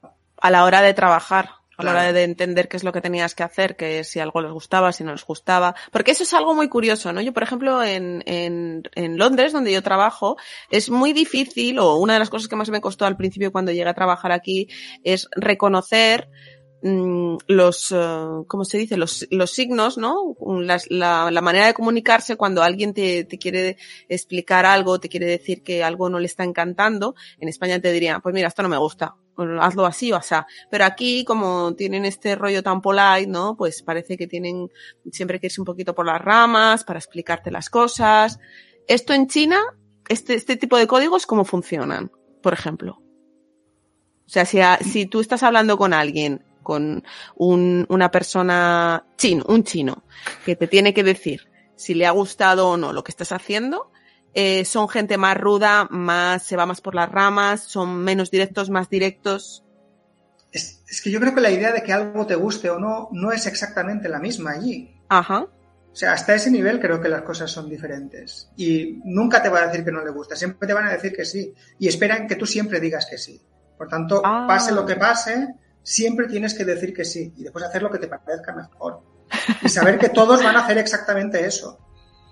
Qué fuerte, alucinante. Es decir, que la, la sensación de complacencia, digamos, de que todo tiene que encajar y después hacer lo que se les dé la la regalada gana, es un poco la dinámica, ¿no? Dice que sí, todo, que sí, que va bien, que es con un poco la idea y después hacen un poco lo que se les ocurre que hubieran entendido, ¿no? O, que, o por dónde pasaron la- lo que ellos imaginaban de lo que les pudiste haber dicho. Pero n- nunca hay contradicción en el, en el, en el relato directo, en el contacto directo con ellos. Ajá. De hecho, yo creo, perdón, yo creo que hay, nosotros en Occidente valoramos mucho un pensamiento crítico, discordante, una voz que es diferente al resto, y ellos no. Ellos, eh, por ejemplo, lo, lo, que os contaba yo antes, del tema de conseguir más dinero, es porque puse a un productor ante el tener que tomar una decisión y poder equivocarse. Entonces, como él no quería tomar esa decisión, la, prevaleció la mía, ¿no? Pero, o sea, eso es un consejo que me dio, eh, que me dio Chichoni precisamente, ¿no? Deja que sea él el que tenga que decidir si te vas o si te da el doble. Y no va a querer decidir, te va a dar el doble, o sea, ¿no? Y así pues. no jodas, el doble. El doble, el doble. O sea, tú un día dijiste, no puedo más, eh, me voy, y, y te dijeron, no, no, pide más dinero, pide el doble, ya verás cómo te dicen que si tú venga, hombre, ni de coña. Y lo pides y te dicen, Sí, sí, sí, sí. Bien, o sea, yo le dije al, al, productor, le dije, mira, mi, yo no puedo más. O sea, hace mucho calor, la gente no me hace caso, aquello es un desastre y tal. Eh, y mi alternativa es una isla en el Mediterráneo en verano. Entonces, no tengo mala alternativa, tienes que mejorarlo. Quiero el doble. Yo no sé cómo me atreví a decirle eso al productor. Claro. Pues claro, estarías porque... hasta aquí, estarías hasta aquí de mierda. Como el váter estaba yo. Claro, como el váter, claro. Pero una, aún así es difícil, ¿eh? Porque aunque sepas que te van a decir que sí, aunque sepas que tu trabajo lo va, aunque te estén diciendo lo tienes que hacer, hay que echarle un par para, ¿sabes? Hay que tener, sí, sí, hay que tener cierto ¿Cómo, temple cómo? para ¿Te has dicho, decir, venga. francés? Que es que yo me quería ir. Claro, O es sea, que yo sí quería claro. ir. Me- saboteando, semanas saboteando después. la situación. Lo, lo ha dicho Bárbara, me doblaron, pero tampoco aguanté, me fui a las dos semanas. Joder, madre. ¿Cuánto, ¿Cuánto tiempo estuviste en total, Francés, tú? Entre, entre una cosa y otra estuve un año, pero medio año ¡Coño! fuera y medio año en China. O sea, medio año en China, medio año trabajando en remoto. ¿Y tú, Bárbara? Sí, siete meses allí. ¿Y tu experiencia mm, fue mm, peor, entiendo, que la de Tomás y Pablo, pero mejor que la de Francesc o no? Sí, claro, todos tuvimos ese momento que hago aquí. todos lo tuvimos. Pero yo tuve la suerte de que el, el departamento de vestuario estaba regido por nuestra reina, mm, la diseñadora Naila Dixon, y las cosas funcionaban diferente. Era todo muy, mucho más controlado, mucho más limpio también, hay que decirlo. Eh, y, y daba, mu- daba gusto trabajar ahí. Es verdad que había las cosillas, no nos entendíamos con los chinos de ninguna manera. Eh, son muy buena gente, pero no nos entendíamos de ninguna manera. Pero y además yo comía muy, mejor que ellos también, porque teníamos nuestro chef de Nueva Zelanda. Quiero decir, Toma. eh, era un sitio idílico comparado con lo que tenía Francesco con lo, o con la sala de la moqueta de los escultores. Claro, porque hay que decir, para el que no No, lo sepa, que la diseñadora de vestuario de Asura es la misma diseñadora de vestuario de El Señor de los Anillos, ¿verdad? Sí, Pero entiendo que para alguien que, como Bárbara, que eres súper fan, ¿no? Del Señor de los Anillos, soy muy O un fan poquito del fan. Señor de los Anillos y de esa mujer. Y de Claro, esa mujer entonces- especialmente. de pronto poder trabajar con alguien así, mm, trabajando, diseñando vestuario, me parece como un sueño, ¿no? Claro, además, eh, cuando Tomás se fue y, y- y- y se quería volver, porque ya las cosas habían ido de capa caída, había problemas y, y se quería volver, Tomás se quedó hasta que supo, solo hasta que supo cuál era la diseñadora. Y en realidad lo hizo por mí, porque, porque había oído rumores que podía ser, mm, que podía ser Naila Dixon, y se quedó esa, es- esa semana más o, o algo así para saber mm, quién era. Y sí, fue, fue, fue una maravilla poder saber que ella estaba ahí y poder eh, enviarle emails y, y decirle te admiro. Claro, y luego trabajar con ella, ¿no? Sí, sí, es, es, es, es- cuando idealizas una persona tienes, eh, te puedes tener el problema de cuando la conoces en persona te, te defraude. Pues ella no, ella es mejor aún. Es mejor aún como profesional y como persona. Y para alguien que trabajó en El Señor de los Anillos, que está tan top, tan arriba, entiendo que también tiene que ser muy difícil de pronto aterrizar en una producción como Asura, donde al principio, como han contado Tomás y Pablo, había pues a tope de todo, ¿no? Eh, mm, como decimos aquí, volquetes de dinero de, para todo y que luego ya se iba racaneando en, en, en todo, el catering con colillas incluido. Supongo que para una mujer como ella también sería complicado eh, liderar un departamento y, y, y, seguir con ese trabajo, ¿no? Eh, sí, yo tengo la impresión que ella lo pasó muy mal también. Tengo la impresión. No, no Lloraba todas las mañanas. No, no, porque era difícil, para todos los jefes occidentales sí. era muy difícil tener que lidiar con los productores chinos y después con intentar controlar un equipo medio chino, medio occidental. Eh, eh, era todo muy difícil, pero es que además las condiciones de, de, de salud, la comida, el, el ambiente, todo eso se, se, hacía cuesta arriba y ella decidió mudarse a Pekín y, y, hacer una hora de camino para venir porque se encontraba mejor ahí y tal. Pero lo llevó muy bien todo. Es, es, es, es muy buena en, en, su trabajo y maneja al equipo muy bien, a pesar de, a pesar de, toda, a pesar de todo lo que había. ¿Qué hacías? ¿Qué hacías tú en, en, en el equipo de vestuario? Yo llegué como una mindundi, yo no era nadie. yo había hecho alguna cosilla aquí en Mallorca, pero era mi primera peli, así en plan serio. Y para mí todo fue todo muy grande. ¿Y entonces qué hacías? ¿Qué, qué, cuál era tu...? tu eh, no, um, costume assistant. Y, bueno. me, me, y pasé primero por props, por props de vestuario, porque teníamos muchas cosas de... Yeah. Muchos uh, armaduras de pies, ¿no? Hiperpotente en este proyecto, supongo, ¿no? Que el departamento de costume props tenía que ser para verlo. Sí, eh, teníamos mucho trabajo, pero era muy, era muy, muy pequeñito. Después estaban los de armaduras, que estaba eh, otro departamento diferente que estaba. Tomás y era más grande. Y después terminé en breakdown, en ambientación. Qué guay, eso me encanta. La creatividad era genial, porque les dejaban hacer lo que querían, porque no había demasiado control en eso que decíais de si te gusta o no te gusta. Y, y bueno, pues podíamos hacer lo que experimentar cosas y, y, y ver qué pasaba. Y, y, eso fue eso fue muy bonito. Aprendí muchísimas técnicas ahí. Javi. Yo quería preguntar a, a nivel laboral, porque bueno, hace, hace poco he estado en, en, no es el mismo país, obviamente, pero me da la impresión de que tiene que ser ciertamente eso muy parecido, ¿no? Eh, he estado en Arabia Saudí haciendo un, un trabajo y tal, y lo primero es que la seguridad laboral brille, no es que brille por su ausencia, es que, o sea, su concepto de seguridad laboral es si vas a tocar un cable de 380, no de 220, de 380, haz el favor de, de, de yo qué sé, de no, de no llevar agua en las manos. ¿Vale? Ese es su concepto. Eh, ¿Cómo se vive eso allí? Porque me comentaron los chicos que estuvieron allí de, de parte de, Arturo Balseiro, que desde aquí un saludo, a Arturo, que le, le, escribí ayer, es verdad que un poco a última hora, y no, no estará trabajando y no ha podido participar, pero me comentaban, me decían, tío, es que los platós tienen los, los suelos de tierra, ¿sabes? Pero de tierra a tierra. Tomás, lo contó Tomás. Lo contó Tomás también, ¿no? Entonces. Co eh, correjo, de barro. De barro, ¿no?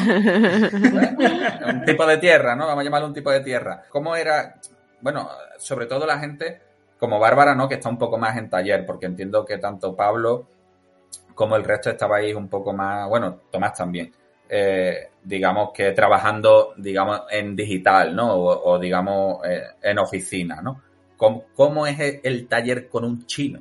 ¿Vale? O sea, me supongo que, que igual eso, hay que subirse en, un camión grúa a 40 metros y el tío se cuelga con una cuerda porque un arnés que es, o sea, ¿cómo, cómo, va, cómo va ese tema, ¿no? En, en China. A ver, yo lo que te puedo decir en cuanto al espacio que ocupábamos nosotros cuando uh -huh. ocupábamos a este pueblo es que ocupábamos la cuarta planta de, una, de un bloque de una especie de ciudad del cine que estaba construyendo, porque esta cuarta planta era la única que estaba semi habilitada porque el resto del edificio estaba en obra. Ah. Entonces, íbamos subiendo las escaleras para llegar a nuestro espacio. Bueno, había ascensor porque estaba todo en obras, donde veías escombros cayendo, pedazos de vigas todo que me suena que estaban colgando y sin ningún tipo de, de, de, de, de cierre, ¿no? De, de aislamiento. Sí, sí. eh, con, digamos, el aire, se respirábamos el polvo de la obra que estaba en, con la que convivíamos, yeah, que es... con total naturalidad. O sea, no había ningún tipo de, de de cosa extraña en una situación así. Era Claro, claro, llama- llámame loco que el ordenador se está llenando de tierra, de, de escombros, ¿no? Pero, eh, ¿qué pasa? ¿Sabes? Pues se, se le limpia el polvo. teníamos un purificador de aire generalmente pegado a nuestras cabezas en todos los escritorios Madre mía. para poder, o las mascarillas, ¿no? La, la mascarilla que ahora nos acostumbramos, pero en ese momento mm, eran, ellos lo tenían súper claro y a nosotros nos parecía una barbaridad estar trabajando con una mascarilla todo, todo el tiempo encima. Qué, lo, qué locura, ¿verdad, Pablo? Qué locura trabajar ocho horas con una mascarilla. Estos chinos están locos. ¿sabes? Oye, oye, Para, Pablo, para riesgos laborales, eh, Sí. Tomás tiene una imagen que lo Ah, define perfectamente, lo de los cables pasando por el charco y tal. Pero lo conté en el anterior podcast. entonces- Pero que luego esa foto, no. esa foto no ha visto la luz, Tomás.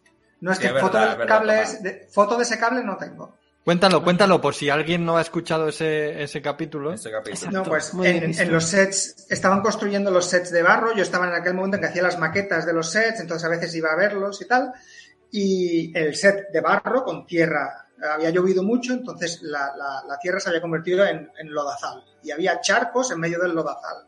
Y yo vi un cable y estaba con un tío que creo que era australiano o neozelandés que venía de iluminación, y era su primera semana, una cosa así, y estaba que no se lo creía y estaba el cable por el suelo, por el barro, con peladuras, un cable viejo, con trozos de cinta aislante, pasando por dentro del charco, hasta que se va a un ladrón de esos de, de bobina, ¿no? con muchos cables enchufados ahí, Claro. ¿no? que están enchufados Y- y- a, otra, a otra bobina, todo sin pasando por el extender, cable. o sea, y sin extender, o sea, las bobinas, los rulos de cable y sin, sin quitar para que haga algo voltaico, se caliente y arda, ¿no? O sea, bien. De eso no me fijé, eso no- en eso no me fijé, pero sí que después seguía el cable porque quiero ver dónde termina esto, ¿no? Y seguía el cable que pasaba por varios charcos más y terminaba en una toma de corriente en la pared, pero no con un enchufe. Habían cortado el cable, habían pelado los cables y lo habían metido en el enchufe con dos palillos de comer.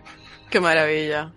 Yo pensé que esta peña se esté convirtiendo en, en, No, en no. La nueva potencia mundial. mundial, sí, sí. Oye, chicos, ¿y por qué no? A tomar por culo las normativas. A ver, a mí que me hace falta que haya corriente, ¿no? Para adentro, tío. ¿Sabes? Claro, yo pensé que iba a, terminar diciendo, no, era un chino que estaba agarrándolo con una mano el cable y con otro estaba metiendo él los dedicos ahí en el enchufe y estaba ahí aguantando el Que, chino. que no, que no te extrañaría, o sea, eh, yo me imagino que, bueno, que coincidiréis, o sea, la, la, la forma o, una de, o uno de los motivos por los cuales este tipo de países se están convirtiendo en potencia es porque no tienen muchas cosas reguladas, ¿vale? Ah, yo claro. en, en Arabia Saudí tardaron en construir el, el centro de ocio en el que yo, en el que estábamos montando nosotros, un mes y medio. O sea, desde el terreno pelado al, al centro de ocio, un mes y medio. Oiga, pero es que el hormigón necesita 42 días de curado antes de que la ferra ya no sé qué. Eso da los huevos. O sea, da igual. Yo quiero que aquí haya, yo quiero que aquí haya una peli, ¿no? Pues tío, pues si hay que meter los enchufes, pues, pues, se, pues se meten los dedos en el enchufe, aquí no hay ningún problema. Lo que pasa es que, claro, mueren, mueren 40 chinos haciendo una película. Yo creo que no estamos siendo justos con las medidas de seguridad en China, porque sí que tenían un sistema de seguridad. A la entrada de los sets, entre el agua había un- una cazola enorme llena de palos de incienso, ¿vale? Ah, Y luego va todo bien, vamos bien. hubo un día que pasearon por todos los sets una cabra vestida de lagarterana roja, ¿eh? Y le hicimos como un baile con, con barras de incienso también. ¿Qué dices? Esto está bendecido, ¿no? Pero bueno, eh, como en. España le sacamos a la Virgen de la Macarena, aquello lo bendecimos y aquí no puede fallar nada, ¿sabes? Pues más O sea, o menos. Está claro funcionó, ¿eh? Porque, visto lo Sí, que... no le- evidentemente. sacaron, ¿eh? Sí, sí, o sea, vivo volvisteis los cuatro. O sea, que, que aquello funcionar, funcionó. ¿Vale? Sí, Pero. sí. Bueno, de hecho, de hecho cuando nos fuimos eh, hubo un set que ardió. Ardió. Sí. Yo tengo Sí. el vídeo. No, no, no sé por qué, no me Yo lo puedo explicar. el vídeo. Yo para mí, ¿qué vas a decir? Que tenían un chino de un chino de prueba, ¿sabes? O sea, que cuando querían hacer una cosa, tenían un chino allí que era el que se encargaba de, de morir, ¿no? Que, que muere este, vale, pues otro chino de prueba.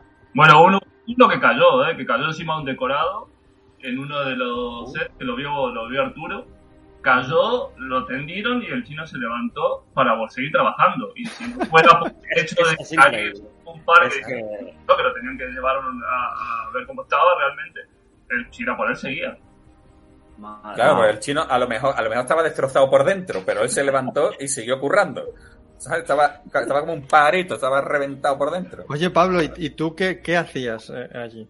pasármela bien, la verdad que Bueno, eso, es lo- eso es lo importante. Eso es lo impor- a eso hemos venido a jugar. Claro. Bueno, de, de hecho fui para, para hacer el story eh, y se suponía que cuando, cuando me dijeron que el periplo podía llegar a durar unos seis meses, ya me pareció una exageración y terminó siendo un un año. Eh, y terminó siendo un año porque, bueno, llegó un momento que dijimos hasta, acá, hasta aquí llegamos, porque si no podíamos, todavía quedaba material para seguir dibujando.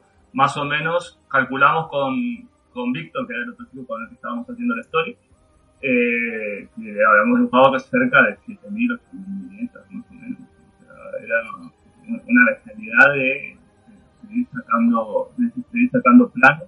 Y muchas veces con esta cuestión que decíamos que el guion estaba como en proceso de construcción permanente, muchas de las cosas que íbamos dibujando eh, iban cambiando también el guion. O sea, como que de pronto, cuando, con las planificaciones que hacíamos y que proponíamos, eh, o que el realizador, digamos, trabajamos con el realizador en ellos, iban modificando cuestiones incluso importantes del guion. No sé si es muy bueno decirlo, lo, lo acontecido, pero esa fue nuestra función. Pero el hecho de que hacíamos todo un poco de todo, resultó que cuando, cuando hubo esa especie de debacle que buena parte del equipo que había ido de avanzadilla terminó volviendo y solo quedamos, en los primeros que fuimos, unas cuatro personas, cinco más, si no estaba nadie, ahí atacábamos todos los frentes.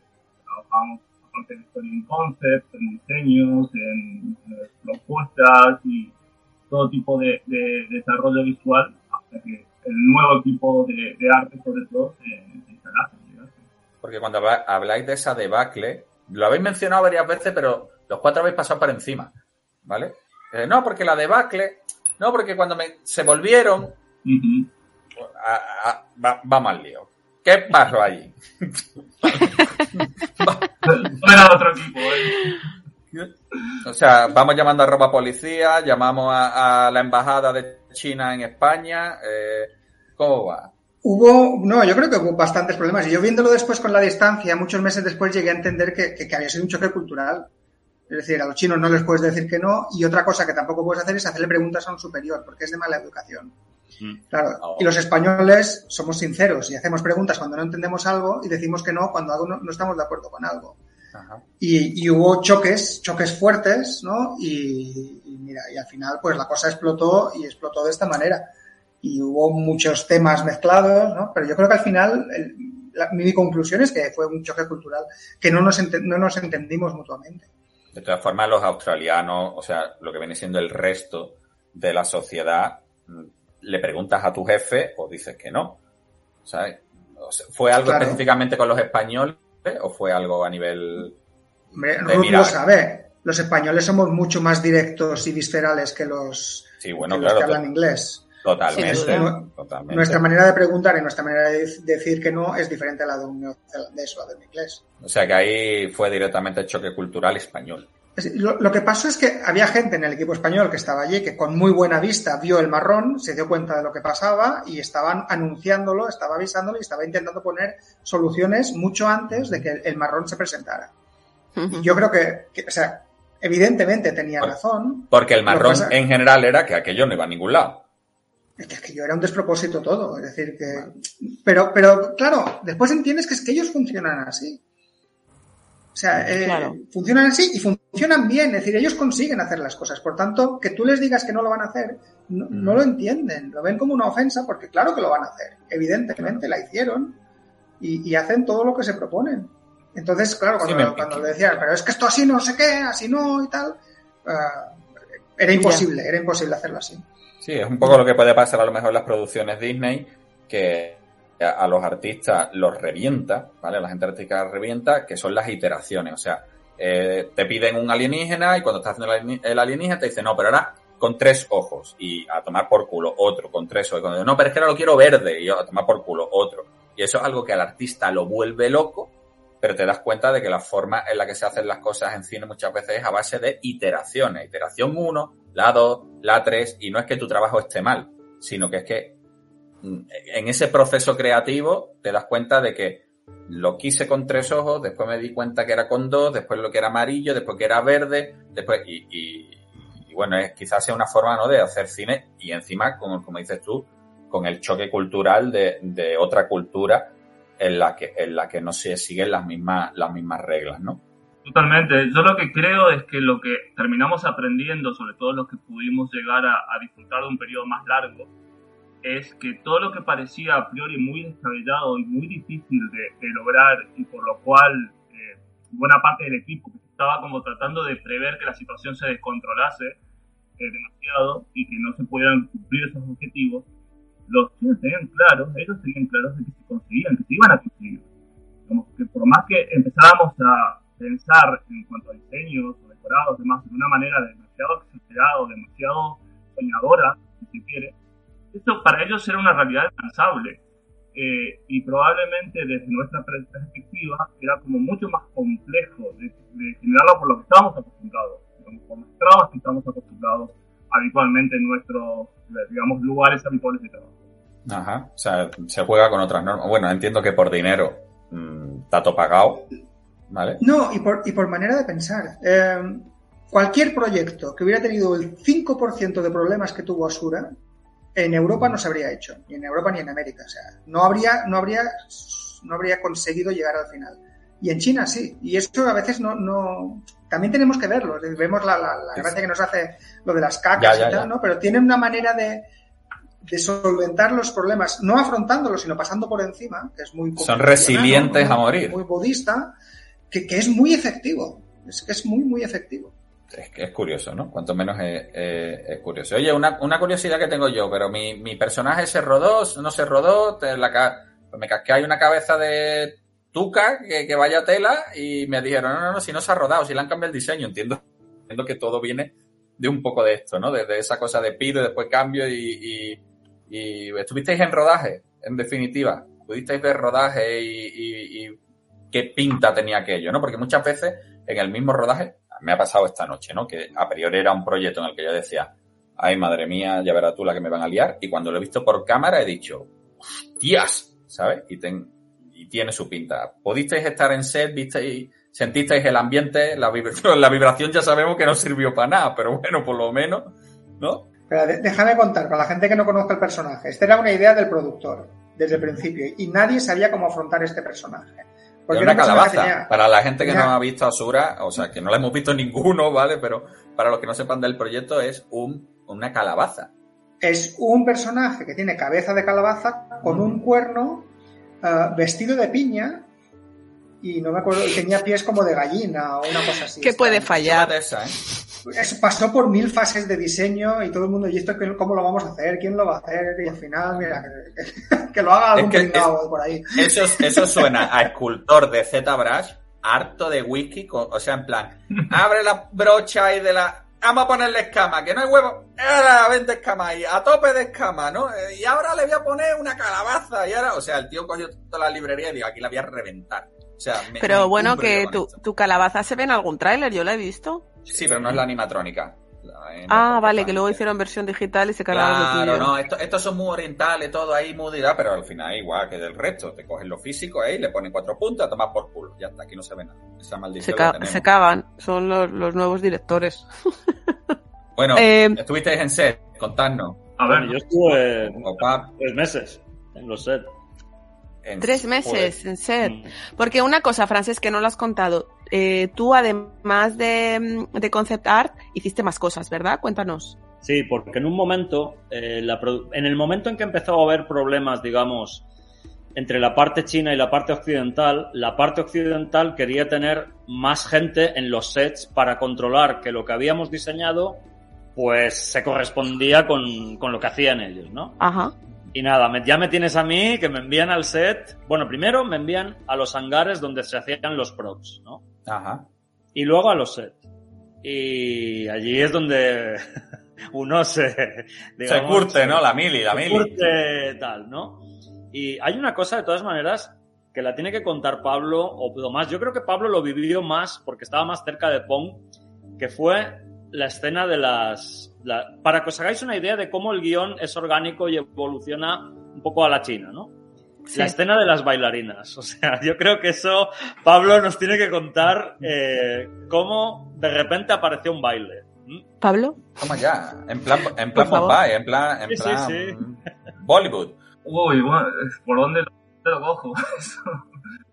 Eh, ha- había una secuencia que era una suerte de, de proceso iniciático del personaje cuando llega al, al palacio, donde es recibido por una corte eh, festiva, digamos, como una especie de romería de personajes eh, idealizados, eh, donde hay una, toda suerte de circunstancias que tienen que ver con coreografías, eh, bailes, aeróbicas y demás, que estaba como sacado de cualquier otro eh, proyecto que no tenía nada que ver con este.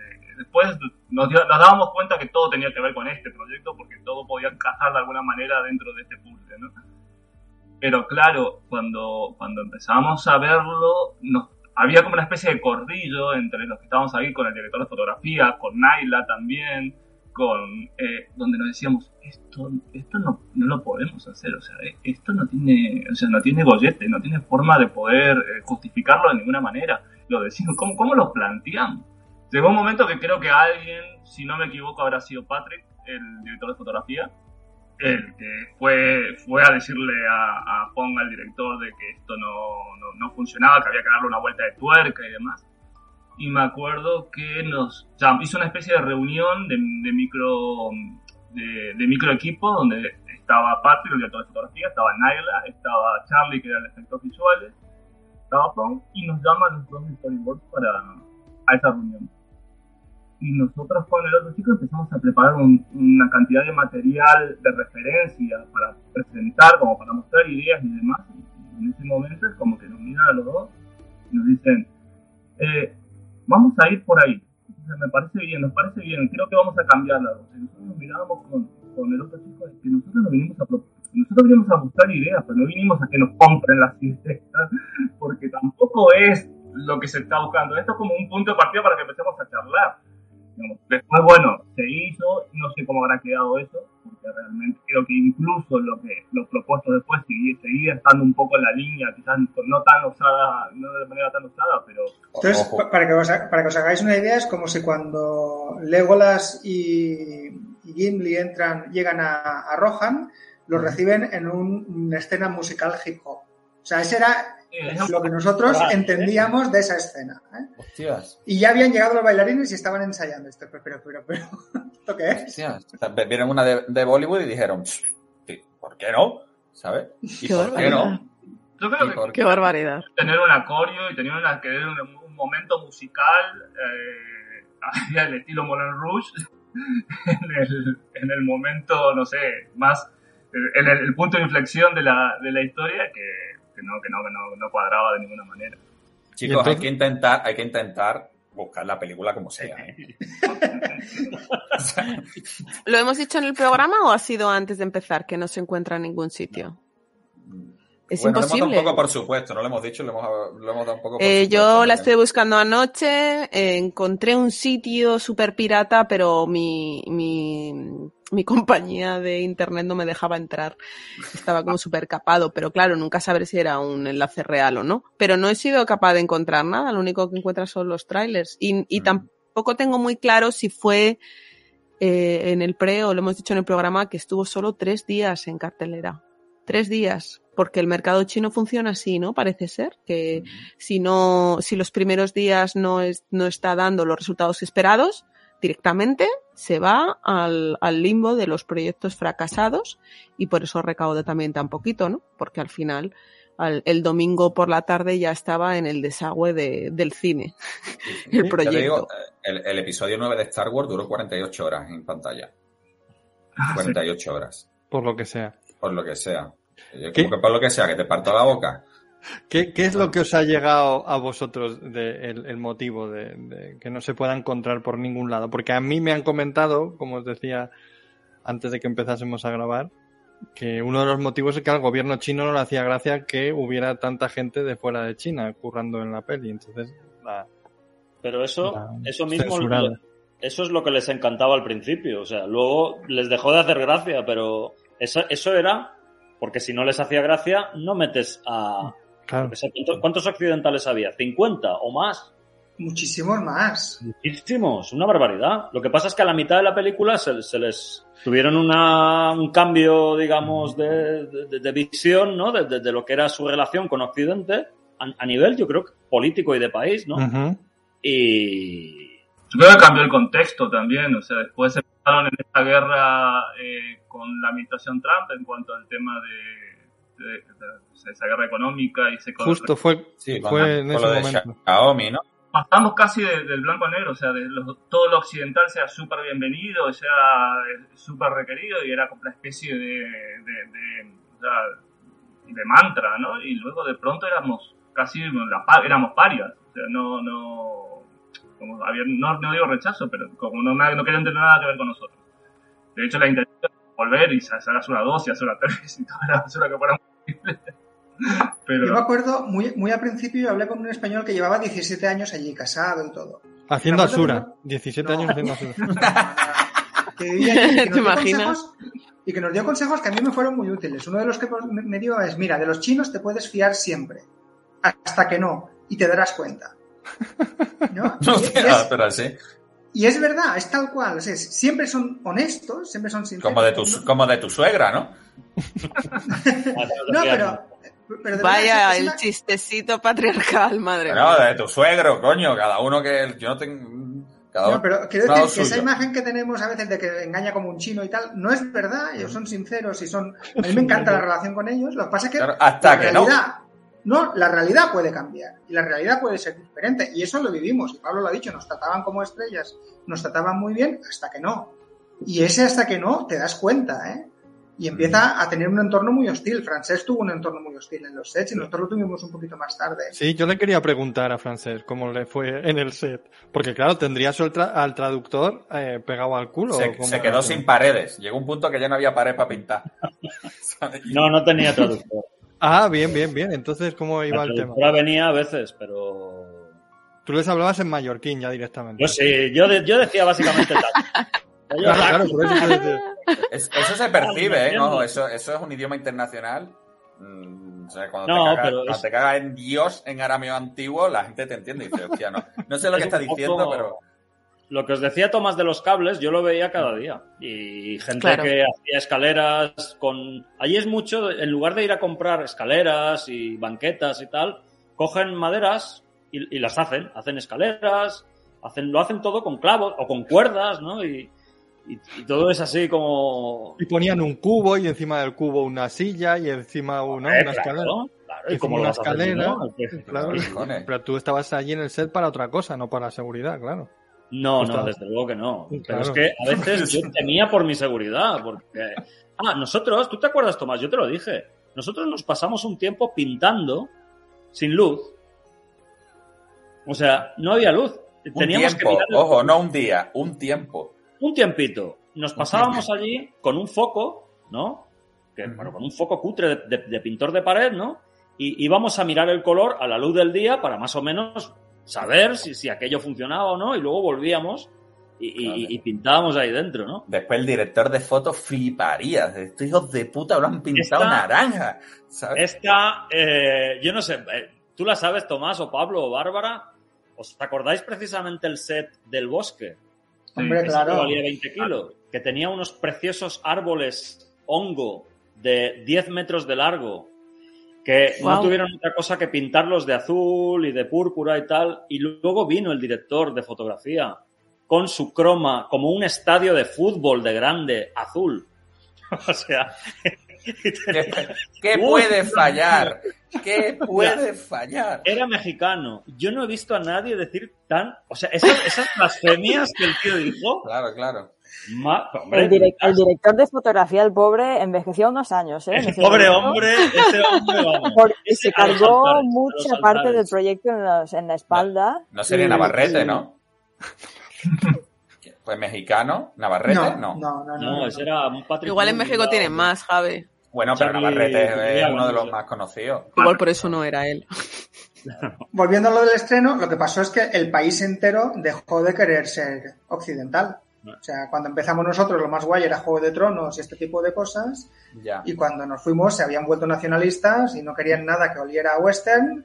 Y además nosotros habíamos hecho una película sobre su mitología al gusto occidental y lo vieron como una ofensa. Aparte de que ya todos los ricos habían hecho sus películas y ya no había posibilidad de que tuvieran sus dos semanas de estreno uh, blindado, por decirlo así. Entonces, todo fue mal, o sea, todo, todo funcionó fatal. Y como esta peli era muy grande, habían cabreado a mucha gente en el sector.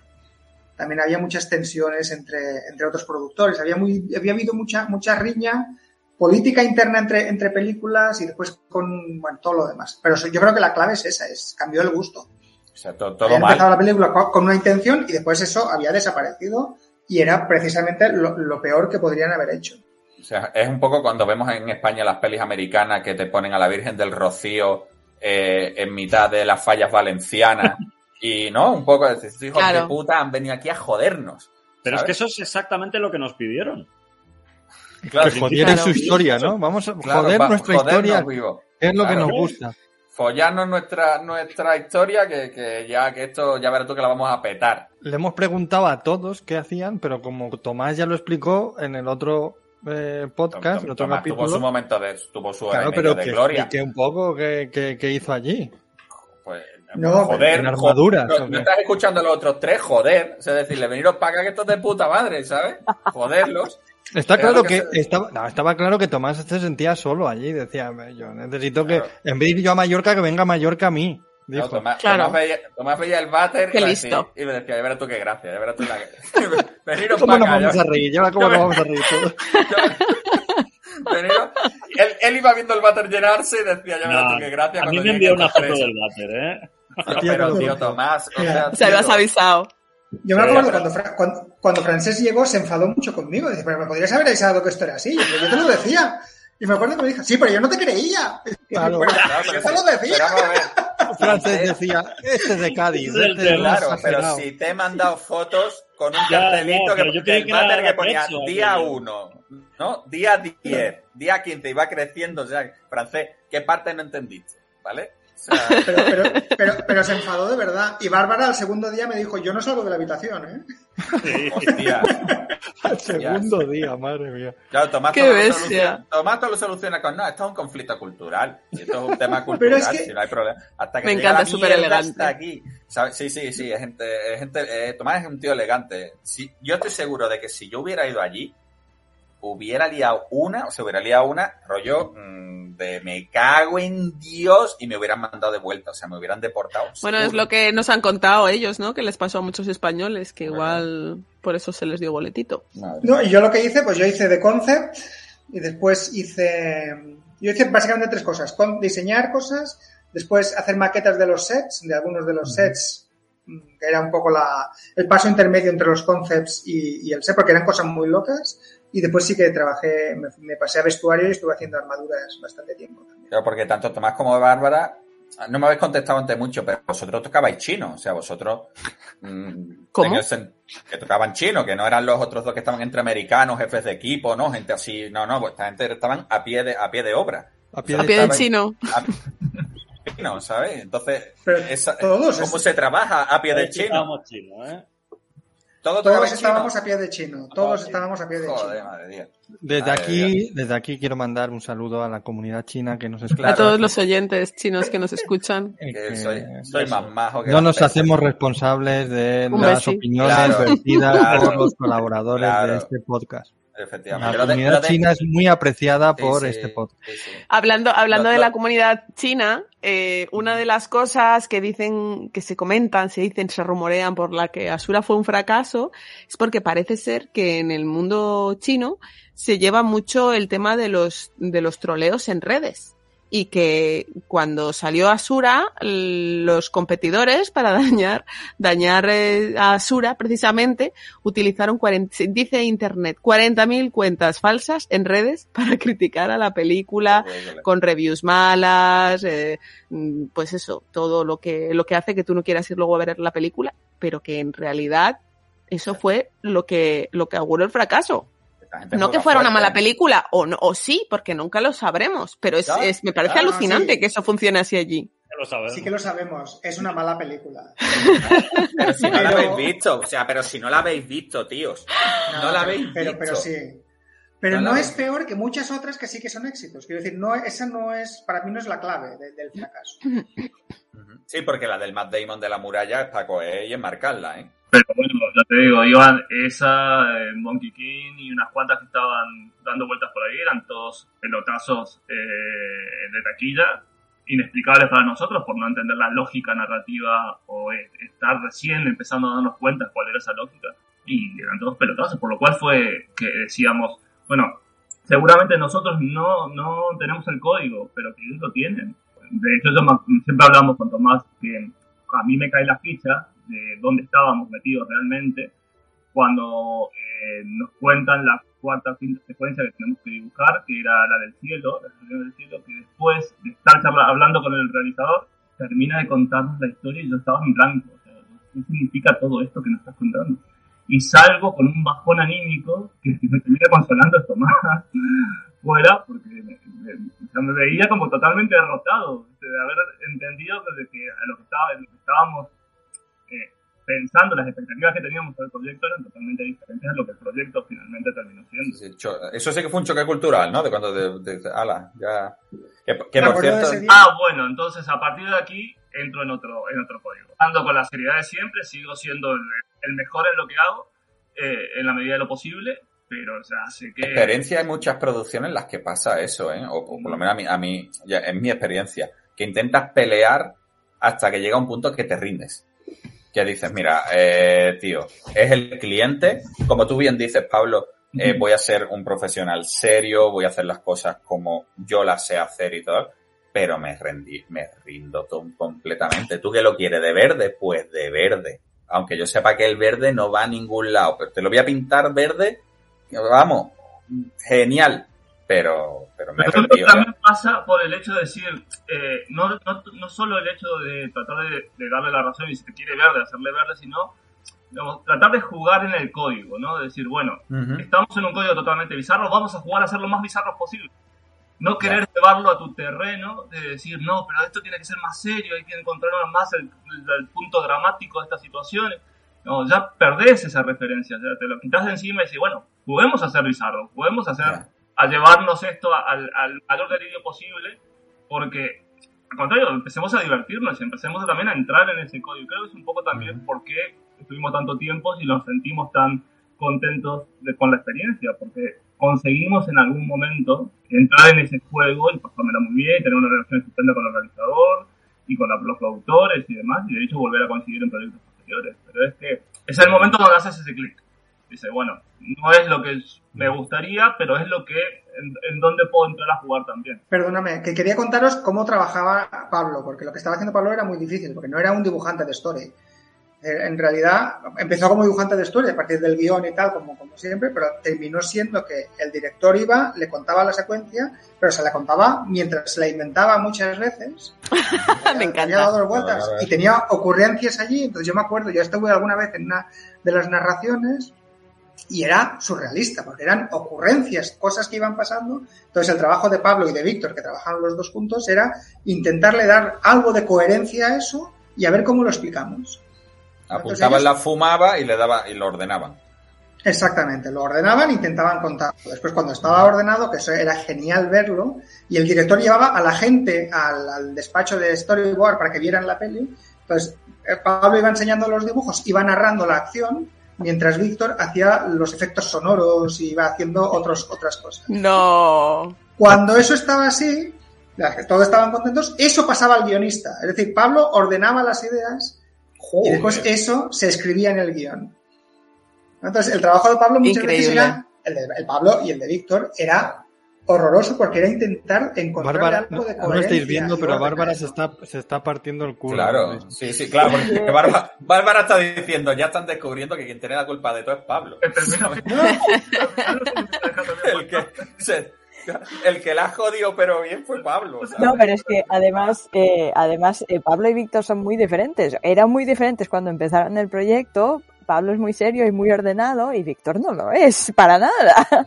es, un, eh, es un chistoso loco que, improvisa todo el tiempo, ¿no? Y al final del proyecto pasaron tanto tiempo juntos que a Víctor se le pegó un poco de la seriedad y, Pablo se desmelenó un poco y, y, Y, Como y en los buenos matrimonios, qué bueno. Sí, que claro, claro, claro. No, pero es verdad que, en sobre todo en la parte de preproducción, Pablo y Víctor eran un poco el centro neurálgico de, de la peli, de la preproducción, porque ellos eran los que controlaban todo, porque tenían toda la información y los que decidían un poco las cosas. Cuando yo ya empezó un poco después, llegó Patrick con la dirección de fotografía, ya tomó un poco también el relevo en ese cargo. Pero quiero decir que el trabajo de Pablo y el de Víctor fue complicadísimo, porque era intentarle poner orden sin entender exactamente lo que estaba pasando. Solo estabais Y- vosotros dos en Story. Sí, la idea iba a ser que contrataran a más gente a nuestro cargo, pero a medida que iba llegando material de posibles eh, dibujantes, veíamos que íbamos a perder más tiempo en tratar de organizar aquello que en curarnos a, a pecho los dos, los dos juntos. Y como llegó, llegamos a tener esa, esa simbiosis, la verdad que pocas veces se da sin... A ver, yo lo conocía a Víctor, pero ya habíamos compartido proyectos, pero no habíamos compartido, no habíamos trabajado nunca juntos, digamos, en- en- Ujú. compartiendo el, el, el espacio sobre todo. Y, y- y, perdona, te- solo te cuento una anécdota que tiene que ver con la fiesta musical que contamos antes. Que es que como ellos sabían las cosas, la gente a veces iba a preguntarles a ellos directamente. O sea, no se lo preguntaban ni al director ni a nadie más. Iban a Storyboard, me acuerdo que una vez fue Naila, la diseñadora de vestuario, y que fue, y y le preguntó a Pablo que, había- que había de las sirenas, que era lo de las sirenas. Lo de las sirenas de... A ver, yo no- me acuerdo que con, con la que habíamos, lo que habíamos hablado antes, la secuencia esa, que era un poco ¿no? El- el- fiesta hip hop en, en Palacio, cuando revisamos toda la, la secuencia, Naila se acerca, llega y nos dice, a ver chicos, me cuentan cómo va a ir esto al final. Eh, y empezamos a hablar con ella y mostrarle. Esto mejoró. No, no, no quiso decir que estaba perfecto, que estaba bien, digamos, esto mejoró, pero se vino a enterar al departamento. Qué fuerte, la diseñadora de vestuario que no sabía mm, el tema de que había unas sirenas por ahí y va a los storyboard a preguntarles. Qué. Pero todo este desbarajuste, eh, ¿pensáis que es porque allí metía todo el mundo cizaña? Quiero decir, los que ponían la pasta de repente se le ocurría y decía, oye, ¿por qué no hacemos esto? Y luego llegaba el director y decía, ¿por qué no hacemos? O, o por qué Choque era todo- cultural, Carlos, choque cultural. Básicamente lo que estamos diciendo es que somos los responsables del fracaso de Sur. Hombre, claro, no le aquí, aquí tú dirías, la Y culpa hasta de aquí quién es. este programa. No, si, si hubiera sido al revés, hubiéramos dicho, ¿la culpa de quién es? Del chino. O sea, ¿a quién la Aquí liado? la Yo- culpa del, yo- del español. Claro, no, aquí la, la, la culpa la voy a tener yo, la culpa la tiene el chino. Pues allí igual, tiene que tener la culpa del español. Fiesta, sangría y olé. Estos hijos de puta nos han hundido la película. Oye, y según iba avanzando toda esta cosa, esta mierda, iba a decir, No. llegó un punto en el que, por ejemplo, Francés se fue antes de que terminase la movida, ¿no? Es así. Fui- ¿Todos os fuisteis antes que de que termine? Pero os fuisteis, el resto os fuisteis cuando ya nos necesitaron más. O sea, Francés fue el único que, re- que mm, renunció antes de tiempo o no. Sí, creo que sí. De los que Todos los demás aquí, sí. estuvisteis hasta que os dijeron, venga, hasta aquí, hasta aquí También vuestro hay que decir contrato. que al final la tensión era bastante grande, ¿eh? porque empezaron a no pagarnos. eh, Eso, eso que hablábamos de que, de que el cambio que hicieron de, de- de tratarnos como estrellas a, a tratarnos como parias eh, se hizo muy, muy incómodo. Empezaron a no pagarnos. O sea, inclu- incluía la pasta. También, también, pero, pero no solo eso, a Francesc, que estaba en el set, eh, pintaba, creo que pintaba props o algo así, y- tenía paredes. que esconderlos de los chinos para que no se lo pintasen eh, por encima, si no me, si no me acuerdo mal. Sí, porque nosotros, una cosa que no hemos dicho, que es que en el cine oriental, ellos, a a nivel de narración, ellos no entienden por qué los occidentales queremos que las cosas parezcan usadas. Imagínate Bárbara, que es especialista en eso, ¿no? Claro. Entonces, ellos no entienden que un laboratorio de un científico lleno de armas mágicas que llevan ahí miles de años, pues tienen que estar limpias y, y- y relucientes de oro como si las acabieras de plástico, Claro. ¿no? Y entonces yo iba por ahí y decía, no, pero esto tiene que parecer que está usado, ¿no? Y, y tal. Y ellos, cuando yo ponía polvo o, o yo introducía algún elemento, lo iban quitando. Y, y- y era terrible, pero es que yo se lo pregunté a la traductora, le dice, a ver, Y te dijo todo bien, todo bien, y Todo lo bien, quitaban. sí, sí. Yo les dije, a ver, ¿por qué, eh, digamos, eh, lo queréis todo tan plasticoso, tan, tan plasticoso? Y yo les dije, porque no parece real, esto, esta espada tiene miles de años. Y dice, ya, pero es cine. O sea, No, es que es tiene que ser de plástico. Pero a ver, nosotros, tú- nosotros claro. queremos que sea verdad, pero ellos saben que es cine. Pero yo me acabo de dar cuenta que es culpa, que es culpa tuya, Francesc. Es mío. también. Claro, porque No, le no, dijiste, le dijiste a la traductora plasticoso. Y entonces Ah, no, dije plásticos. Bueno, claro, sí. cortocircuitó. Probablemente Dijo, le dije algo "Pla- peor. Plasticoso en chino. y no le salió nada. Ah, AliExpress. Ahí dijo, es que está del carajo. Digo, que está del carajo esto. Ostras. Y entonces yo os preguntaba eso. Entonces, ¿os fuisteis cuando ya nos necesitaban? ¿Y qué es lo que os iba llegando? Esto se va al carajo. eh, Un incendio. un incendio. Un incendio, a ver si la terminamos con suerte, sin que muera gente. ¿Qué os A ver, la película est- estuvo a punto de, de fallar varias veces, pero, pero sobrevivió y ya en aquel punto ya todo el mundo sabía que se iba a terminar. Cuando vosotros os fuisteis, ¿qué época era, más o menos? Queda muy poquito, ¿no? Para terminar. Quedaba poco para, el- para el rodaje, sí. Para terminar O sea el rodaje ya que- quedaba poco. Y se estrenaría que un año después. Dos años después. Claro, es que esto tiene una poco había- que... Exacto. Claro, es que tenían que corregir el, el, el, el, el- el muñeco que habías hecho tú, Javi. Gracias. No, acá que Claro. es el récord de estadía es Tomás, que, que más tuvo, creo. Yo estuve 13 meses y creo que fui, hasta- mientras yo estuve ahí, creo que fui el occidental que más tiempo estuvo. Le han puesto una placa, tienen allí en, en el- en los platos. hay una placa. Yo cuando, cuando, lle- cuando llevaba ya nueve, nueve meses allí, yo me encargaba un poco de los que veía que llegaban nuevos de, de otros países, decirle, bueno, prepárate Claro, así, Claro, tal, claro. no, choque cultural, el choque cultural. No, no entres en el váter, no entres en el váter, ¿vale? Por tu bien. no comas fibra. No toques, no toques los bien. cables. Ter- ¿Terminaste comiendo chino o no terminaste Ah, comiendo? ¿Te mantuviste en el, en el de esto, en el desayuno continental o, o ya dijiste, mira, ya de los ¿Tostadas o, o soja? Cualquier cosa comestible comíamos. No, pero lo que quería decir de, de la última etapa, es decir, había mucha tensión entre los, los- el equipo chino y nosotros, pero también había mucha tensión entre la película y todo el sector del cine en China. Yo me acuerdo que las últimas cosas que pedíamos fuera ya nos inflaban el precio, nos pedían seis veces más de lo que costaban. Joder. Tanto material como a veces algún trabajo. Me acuerdo que pedimos unas cosas termoformado y tal, y nos unas barbaridades, ¿no? Y, y había mucha tensión por todo eso. Pero ríete tú de las, de las películas malditas de las que se habla aquí toda sí. la vida. De la de Don Quijote, esta Don de... Quijote, sí, sí, sí, sí. Bueno, Manolete. gua- Manolete, what, what, Uh. what, Uh. Mía. Waterwall, que hace poco estuvieron hablando, hablando de ella en Aquí hay Dragones, en el podcast de, Waterwall es guay. de Rodrigo Sí, Cortés es y guay, sus sí, sí, amiguitos. sí. Que A está guay, pero, pero que sí, pero fue una peli como que, eh, buah, que, se llegó un se huracán. no Se qué. anunció, se anunció que era un fracaso y eso hizo que fuera más gente al cine. fracaso. En este caso de Asura, pues fue al revés, ¿no? Es que tuvimos todos los problemas. Me acuerdo, la actriz protagonista, la que iba a hacer la- el personaje protagonista femenino, eh, cuando la vimos nos preocupamos todos, porque era una chica monísima, es verdad que era muy mona, pero era un poco endeble. Era de este gusto chino muy flaca, pero sin, sin fuerza. Y nosotros sabíamos la espada que tenía que llevar. Decíamos, ¿esto cómo, va a ser? ¿No? Y efe- efectivamente la cosa no funcionó y justo el día antes de empezar a rodar, que tenía que empezar a rodarse ese día por temas de contrato, por tema de financiación y tal, tenía que empezarse a rodar, justo el día antes la cambiaron. Y hubo que cambiar el vestuario. Pero claro, se empezó a rodar porque tenía que empezarse a rodar. Se, se rodó, creo que fue, Pablo, creo que fue la, la escena de la ducha, porque necesitaban muy poca cosa y el vestuario no estaba listo. Claro, vestido, a la ducha, a la muchacha a la ducha. Llegados a este punto, la pregunta es: ¿algo salió bien? ¡Uh! Claro. ¡Silencio! Claro, algo que dijera, y mira, esto ha quedado bonito. No, Esto ha quedado como estaba previsto. Sí, sí. ¿Eh? Tiene cosas muy bonitas, Sí, ¿eh? sí, sí. de verdad. Nosotros, yo me imagino que todos hemos visto cosas que gente nos ha pasado, ¿no? Eh, porque nosotros, yo me imagino que también conservaréis alguna gente por ahí que más o menos tienen Facebook o eso. Y yo he visto cosas y están bien. O sea, tienen cosas muy, muy, muy vistosas, muy vistosas. Sí.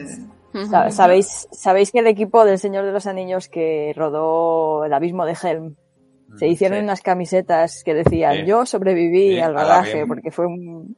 no- nosotros locura, es ¿no? una, una cosa similar. Nosotros Claro. sobrevivimos a Sura y nos unimos más después Claro, de claro, ese lo, que no, proyecto. lo que no te mata te hace más fuerte, y eso es, eso es así, claro.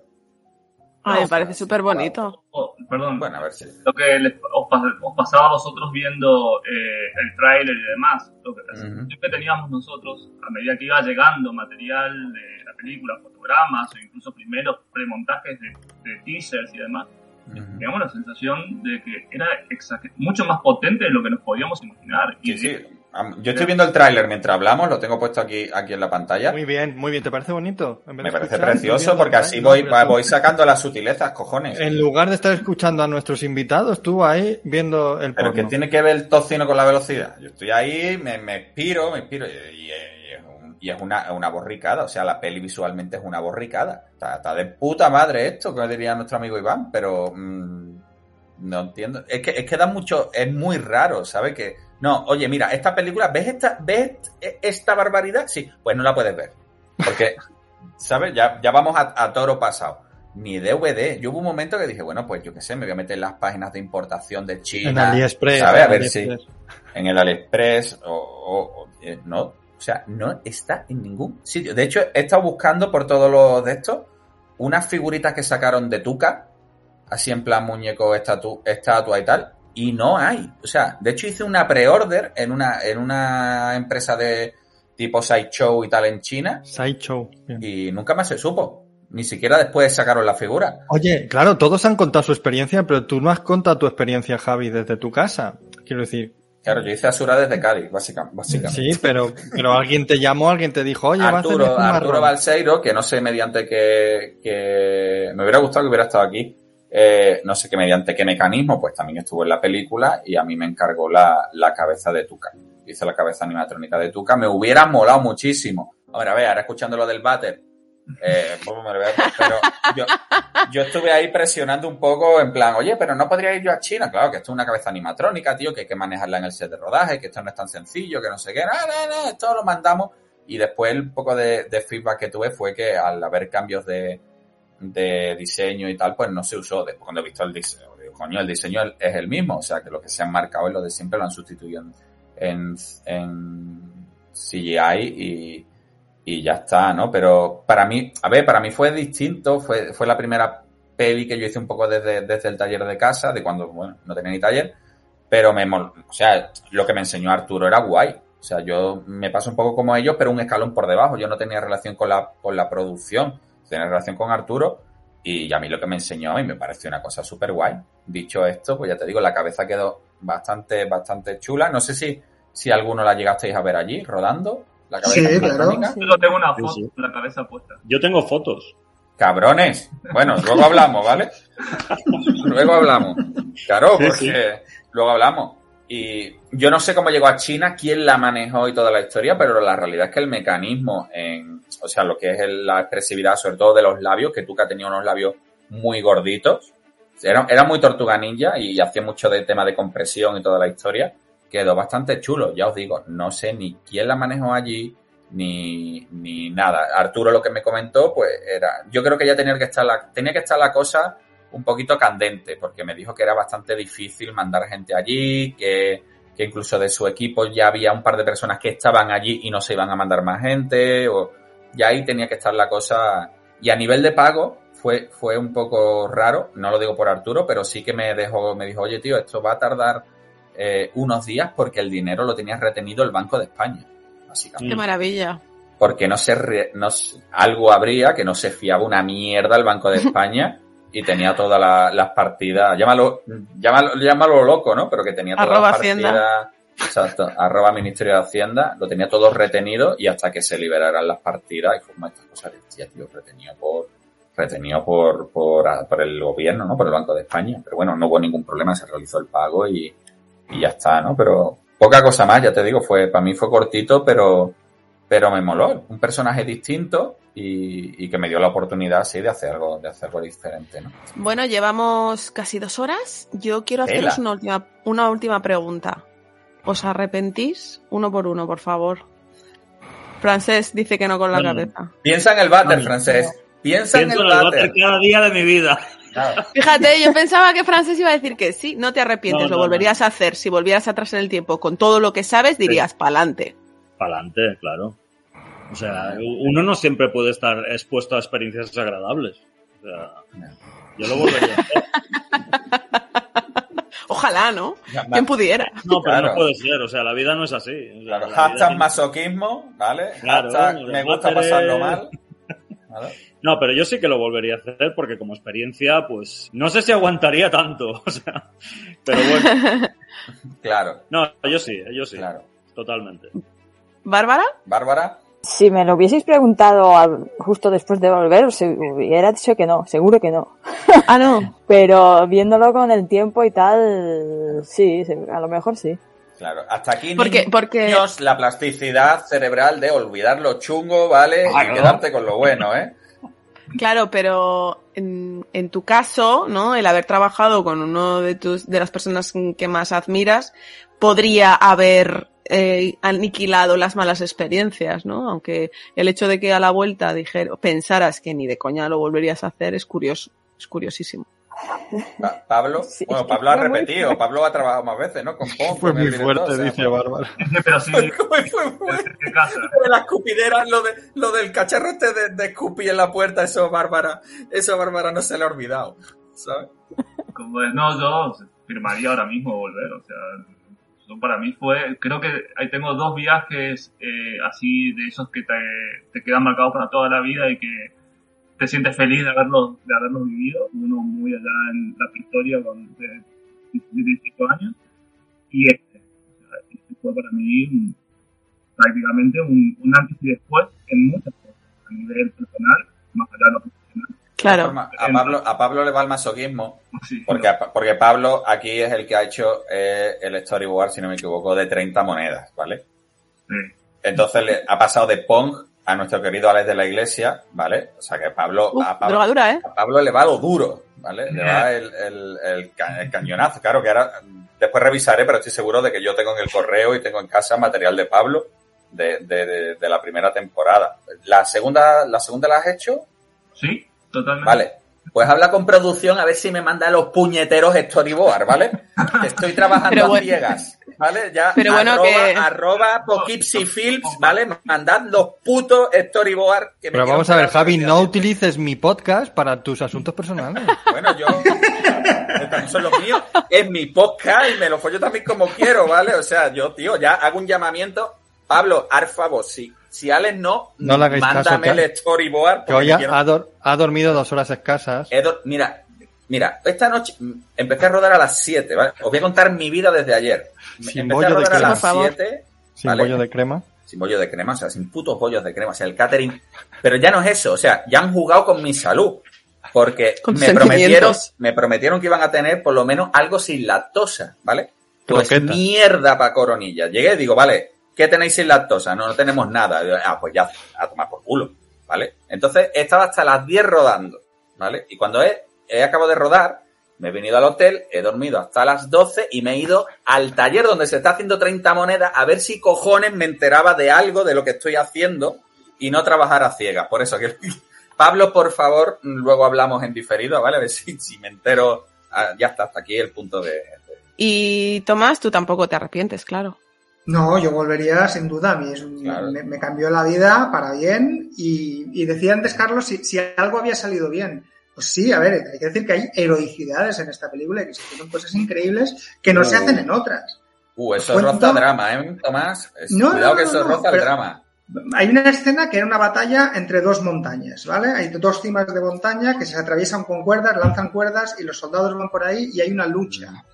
Pues eso se hizo en set. Se hizo un decorado que era en la cima de dos montañas. Y la escena de lucha se rodó ahí, se rodó de verdad. Es una O sea, se, construye- se construyeron dos montañas en el set, en un plató. Sí, sí. Ruth, se Y dicen era dos putas montañas. eh. Sí, exacto. tal Sí, cual. sí, el- Pero es que no, el- se, no os hacéis a la idea de la escala que tenía aquello. Era una barbaridad. O sea, y como eso se hicieron muchas cosas, dices, joder, qué mérito tiene haber hecho esto. Qué pena que la peli sea mala, porque está lleno de cosas No. muy interesantes. Ah, En Bueno, serio, pero- yo lo que veo es que, claro, habéis ido allí una panda de profesionales que flipas. La- hay, las cosas están bien hechas. Lo que estaba mal hecho era la producción, la organización y, y, digamos, la, la base, ¿no? En cuanto a los profesionales. Por eso eso salió adelante. Si no, no hubiera salido adelante, creo. Eso es así. No, no, no pongas esa cara, eso es así. Al final, al final las producciones están basadas en los profesionales que hay dentro y en el catering, ¿vale? Son las dos cosas que compensan en una producción. Buenos profesionales y bien alimentados, ¿vale? ¿Qué has dicho, Bárbara? Perdona. El catering es lo más importante. ¿Ves? Bárbara es de las mías. Bien por Bárbara. ¿vale? Un, un equipo mal alimentado es un equipo enfadado. Exacto. Bien, bien de azúcar. O sea, no, Es no. verdad. Te cuento el mejor, el mejor catering que tuve. Venga, arroz en blanco. Un domingo era arroz blanco sin, sin ningún tipo de gusto, hervido en, en agua destilada, me imagino. Dios lo bendice. O sea, el, el Gomoso. arrocito en blanco, eso lo bendice Dios. Eso está bien. gomoso y un tupper de sandía caliente. Mm. Eso ya. Sandía caliente. Pero ¿Como sopa de caliente- sandía? Pero caliente del tiempo o caliente caliente. No O sea, cocinado, pero sí caliente. Cardosita. Sí. Y ese es el mejor catering que tuviste. Este fue uno de los más chinos. espectaculares. Y los chinos que, o sea, tan normal. Para ¿no? rememorar. Claro, pero eso es porque los chinos traían la tartera de casa, ¿vale? Y decían que no se van los españoles, ya verás tú cómo se van. Y os, pe- y os pusieron lo peor que encontraron en toda China para daros de comer. ¿Vale? Dijeron, esta gente se van a ir por cojones. Lo maravilloso eran las tartas de cumpleaños que recibíamos, coronadas con un tomate encima. No. ¿Un tomate de verdad? ¿Por qué no? O sea, ¿Pero por ¿qué, te- qué? tienes en contra del tomate? O sea, la peli tiene de prota una calabaza que tienes en contra del tomate, Pablo. Yo, nada, al contrario, pero lo prefiero en una ensalada. ¿Pero por qué, Claro, pero eso- por qué lo del tomate en la tarta? ¿Porque pensaban que os gustaba o porque Claro. era- es algo que hacen ellos? El tomate para ellos es una fruta y que va con las tartas. Que es como Ah, O sea, ya o sea, es algo hablado. cultural de ellos. Claro, es, es un, como dice Tomás, es un tema de cultural. ¿Sabes? Mira, nos, nos pasó una cosa chula. Nos, quedamos con esa frase, lo siento Tomás, esta frase va a salir Vale. mucho Sí, sí, a partir sí. de ahora en este podcast. No, nos pusieron un cocinero cuando que intentaban cuidarnos, era la época en que intentaban cuidar- cuidarnos. Nos pusieron un cocinero que no era cocinero, no había cocinado nunca en su vida, lo supimos después.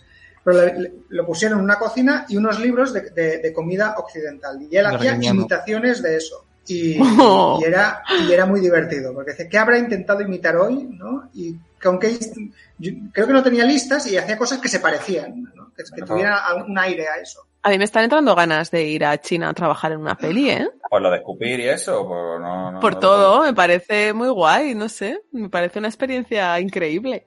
¿Te gusta escupir, no? Mm. No, ni que me escupan. por lo me ha repetido la pregunta. Yo tengo una última para Tomás, ¿vale? Ya, y despedimos, porque es que esto se está ya... Tomás, ¿repararon la taza del váter? ¿Vale? Creo que cuando insistimos un par de veces, sí. Vale, tú que estuviste allí tus 13 meses, el que más tiempo estuvo, dime que aquello bajó el nivel, o sea, que, que, que se pudo No se fue. volver al... Que te podías sentar. que te podías Pero- sentar Pero sin mojarse. Sí. A ver, sí bajó el nivel, lo que pasa que yo descubrí que mi estado de alarma con esa taza de váter era, había sido exagerada. No creía, no O sea- sabía que eso iba a ser lo normal, que no iba a ser el peor váter que iba a haber y que yo también me acostumbraría a sentarme en sitios extraños. No puede ser, no. Ah, bueno, vale. Y hasta aquí, Y amiguitos. hasta aquí el Alchemist de hoy. Oye, pero ¿os imagináis a ese chino que fue ahí a, a- desatascar aquello? Pues uno más, uno más. Él.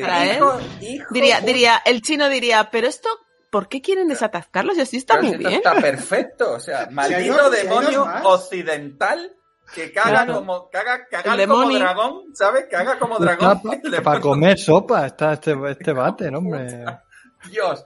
Madre mía, bueno, pues con eso nos quedamos hoy. Con los llenos Chicos, de eh, estaría muy guay que nos contarais dónde os puede encontrar la gente que nos esté escuchando ahora mismo en redes, para que si os quieren seguir, seguir vuestro trabajo. Bárbara, Eh, en Instagram, pero no, no pongo muchas cosas. Pero ¿y cómo, y cómo eres en Instagram? Hoja de níspero. Ah, claro, yo, es Ah, que sí. te tu- yo estuve buscándote ayer y no me salía, claro, claro. No, no- no te dio por poner eh, hoja de níspero. No, por lo, no, no, no, por lo que sea. Mira, ya está aquí. Vale, genial. ¿Francés? Yo sobre todo estoy en Instagram. Estoy como Francesc Grimal. Ajá. Yo creo ¿Pablo? que te... Eh, yo también en Instagram básicamente con Pablo Burati Art y otros lugares como web y demás, pero no.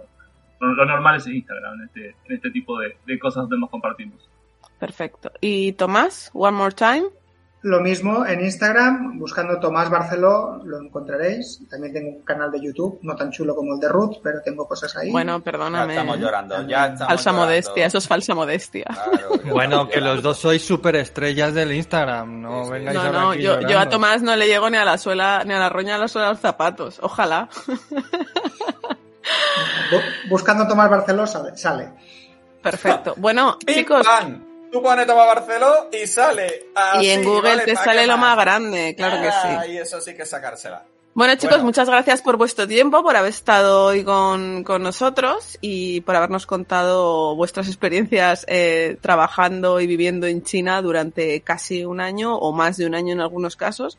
Creo que ha sido espectacular conocer cosas como que la situación política puede cambiar tus condiciones de trabajo, ¿no? En este, en este caso, o como el, el- las, las costumbres culturales o, o el cocinero o los cumpleaños, las tartas de cumpleaños pueden también mejorar o empeorar tu, tu, tu trabajo al final, ¿no? Que es eh, de lo que hablamos en este podcast. Así que muchísimas gracias, chicos.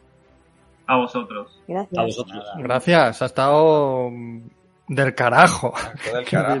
Todo el carajo. Bueno, bueno, bueno, bueno, vaya programazo con un montón de invitados. Técnicamente nos ha quedado regulinchi porque a algunos se le ha oído regu, ¿no? Sí, sí, sí, incluyéndome Bueno. a mí. Sí, incluyéndote claro, a ¿no? ti. Claro, te has puesto a ver porno a la vez y la conexión pues regular. Es lo que, lo que tiene, lo que tiene. Estoy desde con el iPhone sin wifi en la habitación del IBI y de aquí de cualquier forma, pues es lo que tiene.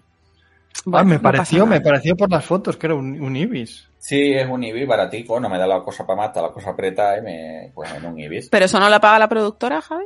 Eh, no, esto está entra en presupuesto de parte de Robocan Cry. Así que por eso estoy en el IBI. Si pagara producción estaría en uno bueno, En un Sheraton. Mm. en un Sheraton. Y además tenemos una pregunta de uno de nuestros oyentes más acérrimos, José Vicente Baeza, Josevi, para los amigos, que, que va a poner Carlos Raudo y Veloz. Que tiene, tiene 16 podcasts, tiene más podcasts que yo. Venga, le doy. Hola amigos de Alchemist. Eh, bueno, estaba escuchando eh, la- vuestro último episodio sobre Rogue One y me ha llamado mucho la atención el detalle de que el, el colgante de la mujer de Enzo es un cristal, no sé qué, de estas cosas que es súper gracioso eh, decir que eso es nada más que lo van a pillar los frikis y tal. Bueno, yo me considero uno de esos frikis, y, eh, pero hay frikis con, con- un carnet superior al mío. Bueno, mi pregunta, mi cuestión, eh, va relacionado con esto, ¿vale? Se me ha ocurrido que muchas veces eh, son son vuestras manos las que en un momento dado hacen el arte final de un objeto y tal, y me preguntaba si alguna vez habéis os habéis tomado la libertad de eh, decorar eh, con alguna historia, con alguna movida, algún objeto que luego la caterva de frikis como nosotros, que somos de interpretarlo absolutamente todo, nos ha dado por dar, eh, no sé, hacer teorías o lo que sea de, no, mira, sí, esas letras en realidad significan que esta persona en el fondo es un Jedi nivel 45 de no sé qué, ¿no? Y tú desde, desde la silla de estar viendo como diciendo, ay, si tú supieras que eso en el fondo es un manchurrón que me cayó o que eso en realidad eh, está poniendo sopa de pollo en, en japonés, ¿no? Eh, no sé, ¿alguna vez os ha pasado algo? Ahora la respuesta, pues no, nunca, y entonces mi audio a la basura, pero me da igual, me da igual. Un saludo muy grande a todos, eh, cada vez sois mejores y os queremos más. Un abrazo, nos seguimos escuchando. Muchas gracias, Josevi. Si es que, si es que no se puede no quererte, por favor. Sobre todo yo. Yo. maravilla. Yo sí que lo hago cada vez mejor. No sé vosotros. Ah, para mí decir que tú sí que lo quieres. Yo también, También, pensaba eso. también, también. Pero yo porque, porque es cuñado de Germán. Entonces, ¿A qué cuñado Ah, son cuñados. Sí. Qué creo bueno. que- creo que sí. Creo. Germán, otro oyente acérrimo. No, o es amigo. Espero. Es, ami- bueno, es un lío. Un lío. Eh, si es amigo, lío. si es amigo no es cuñado. O sea, si es amigo no es cuñado. Si es cuñado no es amigo. Al lío, al lío de la respuesta. Eh, mm, te puedo decir, Josevi, que hay mucha gente en este mundillo que le gusta firmar eh, escondidamente cosas, eh, las cosas que pinta o que hace o que esculpe. Hay mucha gente, y no voy a señalar ni a decir nombres, seguramente alguno ya ha venido a Alchemist ya, que, que modela y dibuja, o y o dibuja pollitas escondidas. Sí. ¿Es, es, es verdad o no es verdad, Javi? Sí. Cuando has dicho lo de firmar, me ha venido la, la- Sí, el, pe- Carlos, el pene, el pene a la cabeza. Me ha venido el Ah, pene a la cabeza. Sí, sí, dibuja, Pollitas, sí. Penes, penes. Es más, es que no lo, no lo voy a decir porque obviamente no lo voy a decir, pero Porque eres un cobarde. no, hombre, porque no. Porque Nunca se sabe quién nos escucha. Pero hay un personaje muy querido por algunos de los de este podcast que lleva un pedazo de pene en la nuca. Aparte, un pene, pene grande, gordo. Ahí. Yo sé cuál es. Tú sabes cuál es, ¿no?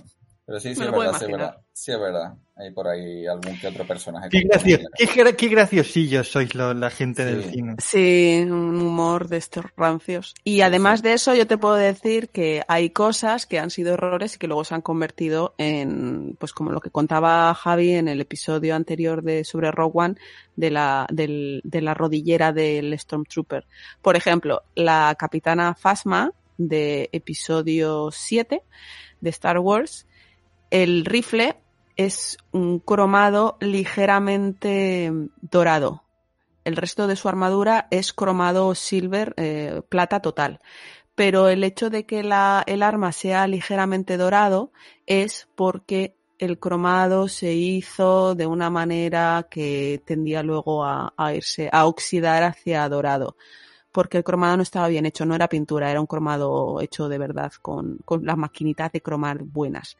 Y la, y la acción química del tiempo hacía que, que tendiera a dorado. Y entonces luego lo ves en los muñequitos que han vendido, los action figures que han vendido después, y también el arma sale ligeramente dorado. Y esas cosas son las que te hacen gracia, ¿no? Que tú sepas que es por un error del, del proceso químico de cromado y así se ha quedado. Luego la ballesta del, del chino de One, eh, a mí me dio muchos problemas para Venga, pintarla. chinos, me hoy chinos, hoy va de chinos y de caca. Hoy va de chinos el Sí, sí. tema, sí.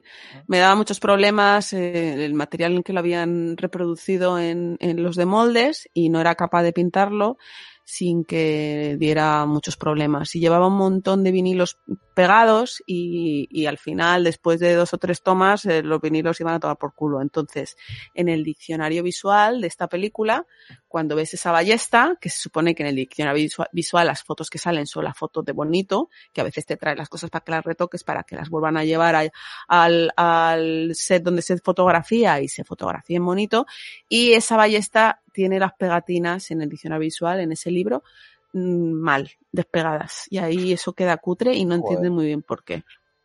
Y luego el sable láser de Kylo Ren, también tengo que decir lo mismo.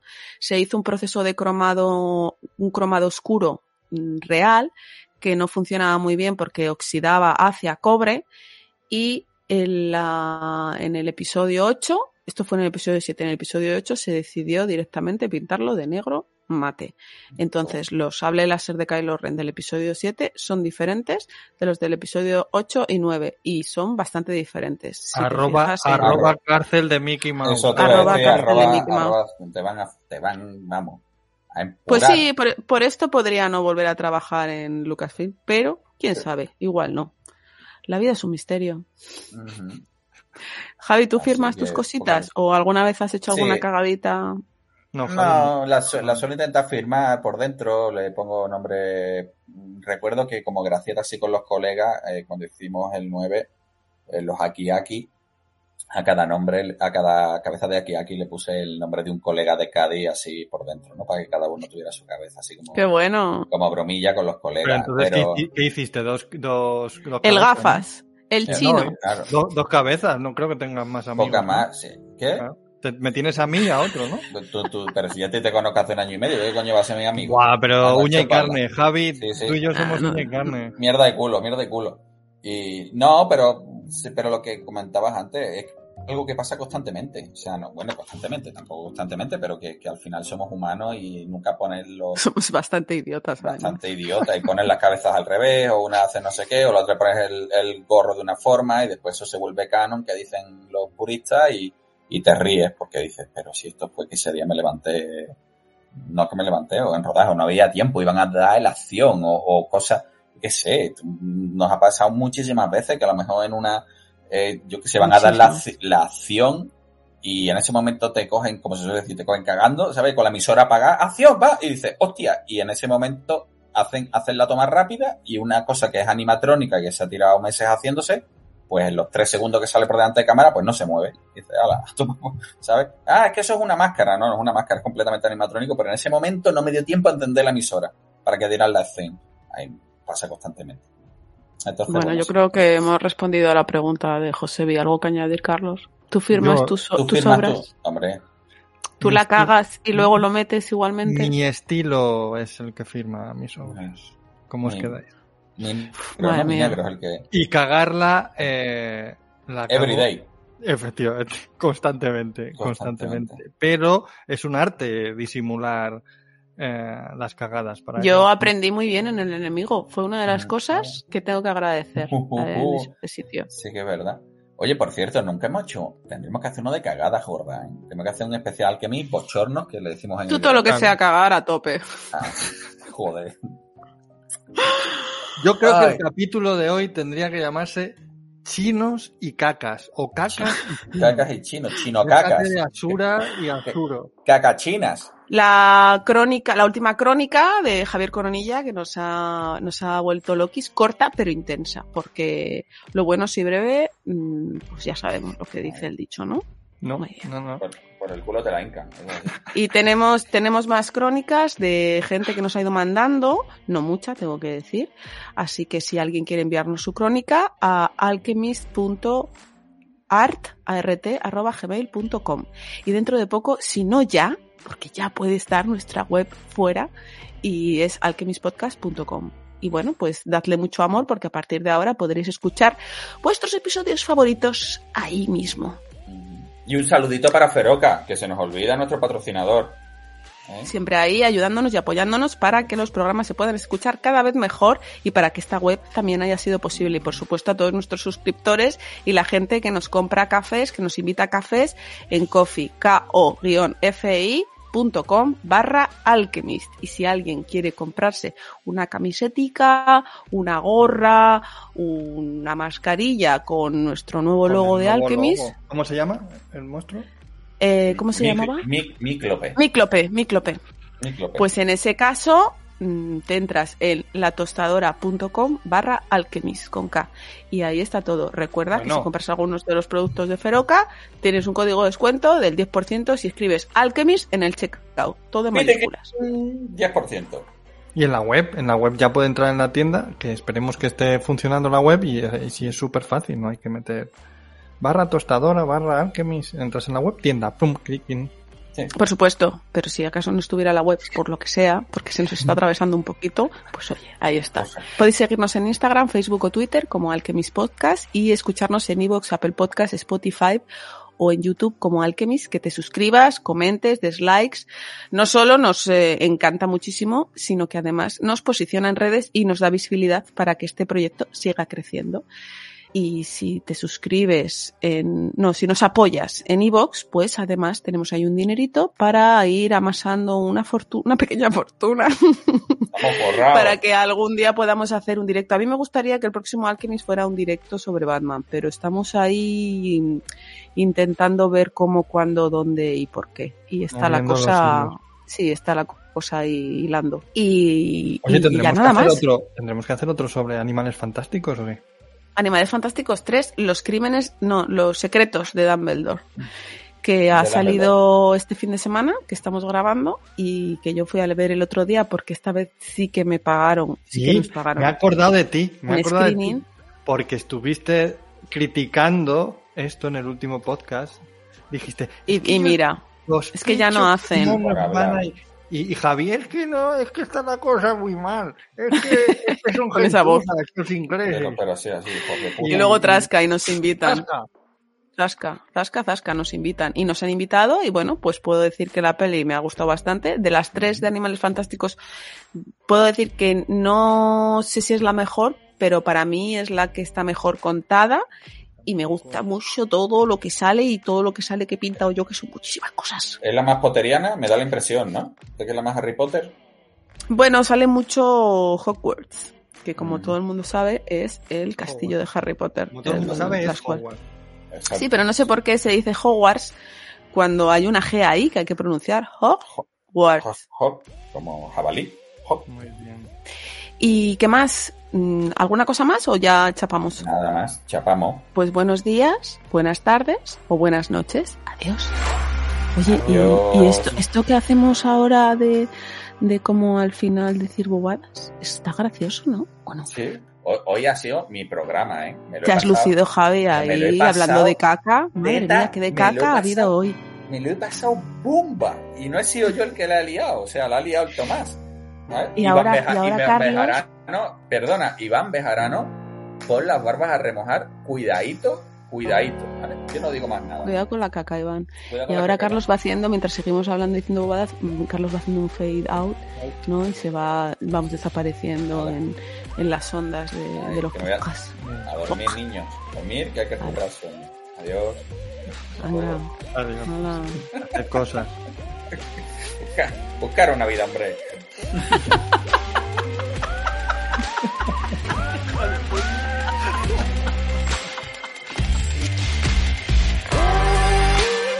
Alchemist es un podcast sobre los oficios escondidos del cine. Si te gusta, hazte productor en iVoox y ayúdanos a crecer.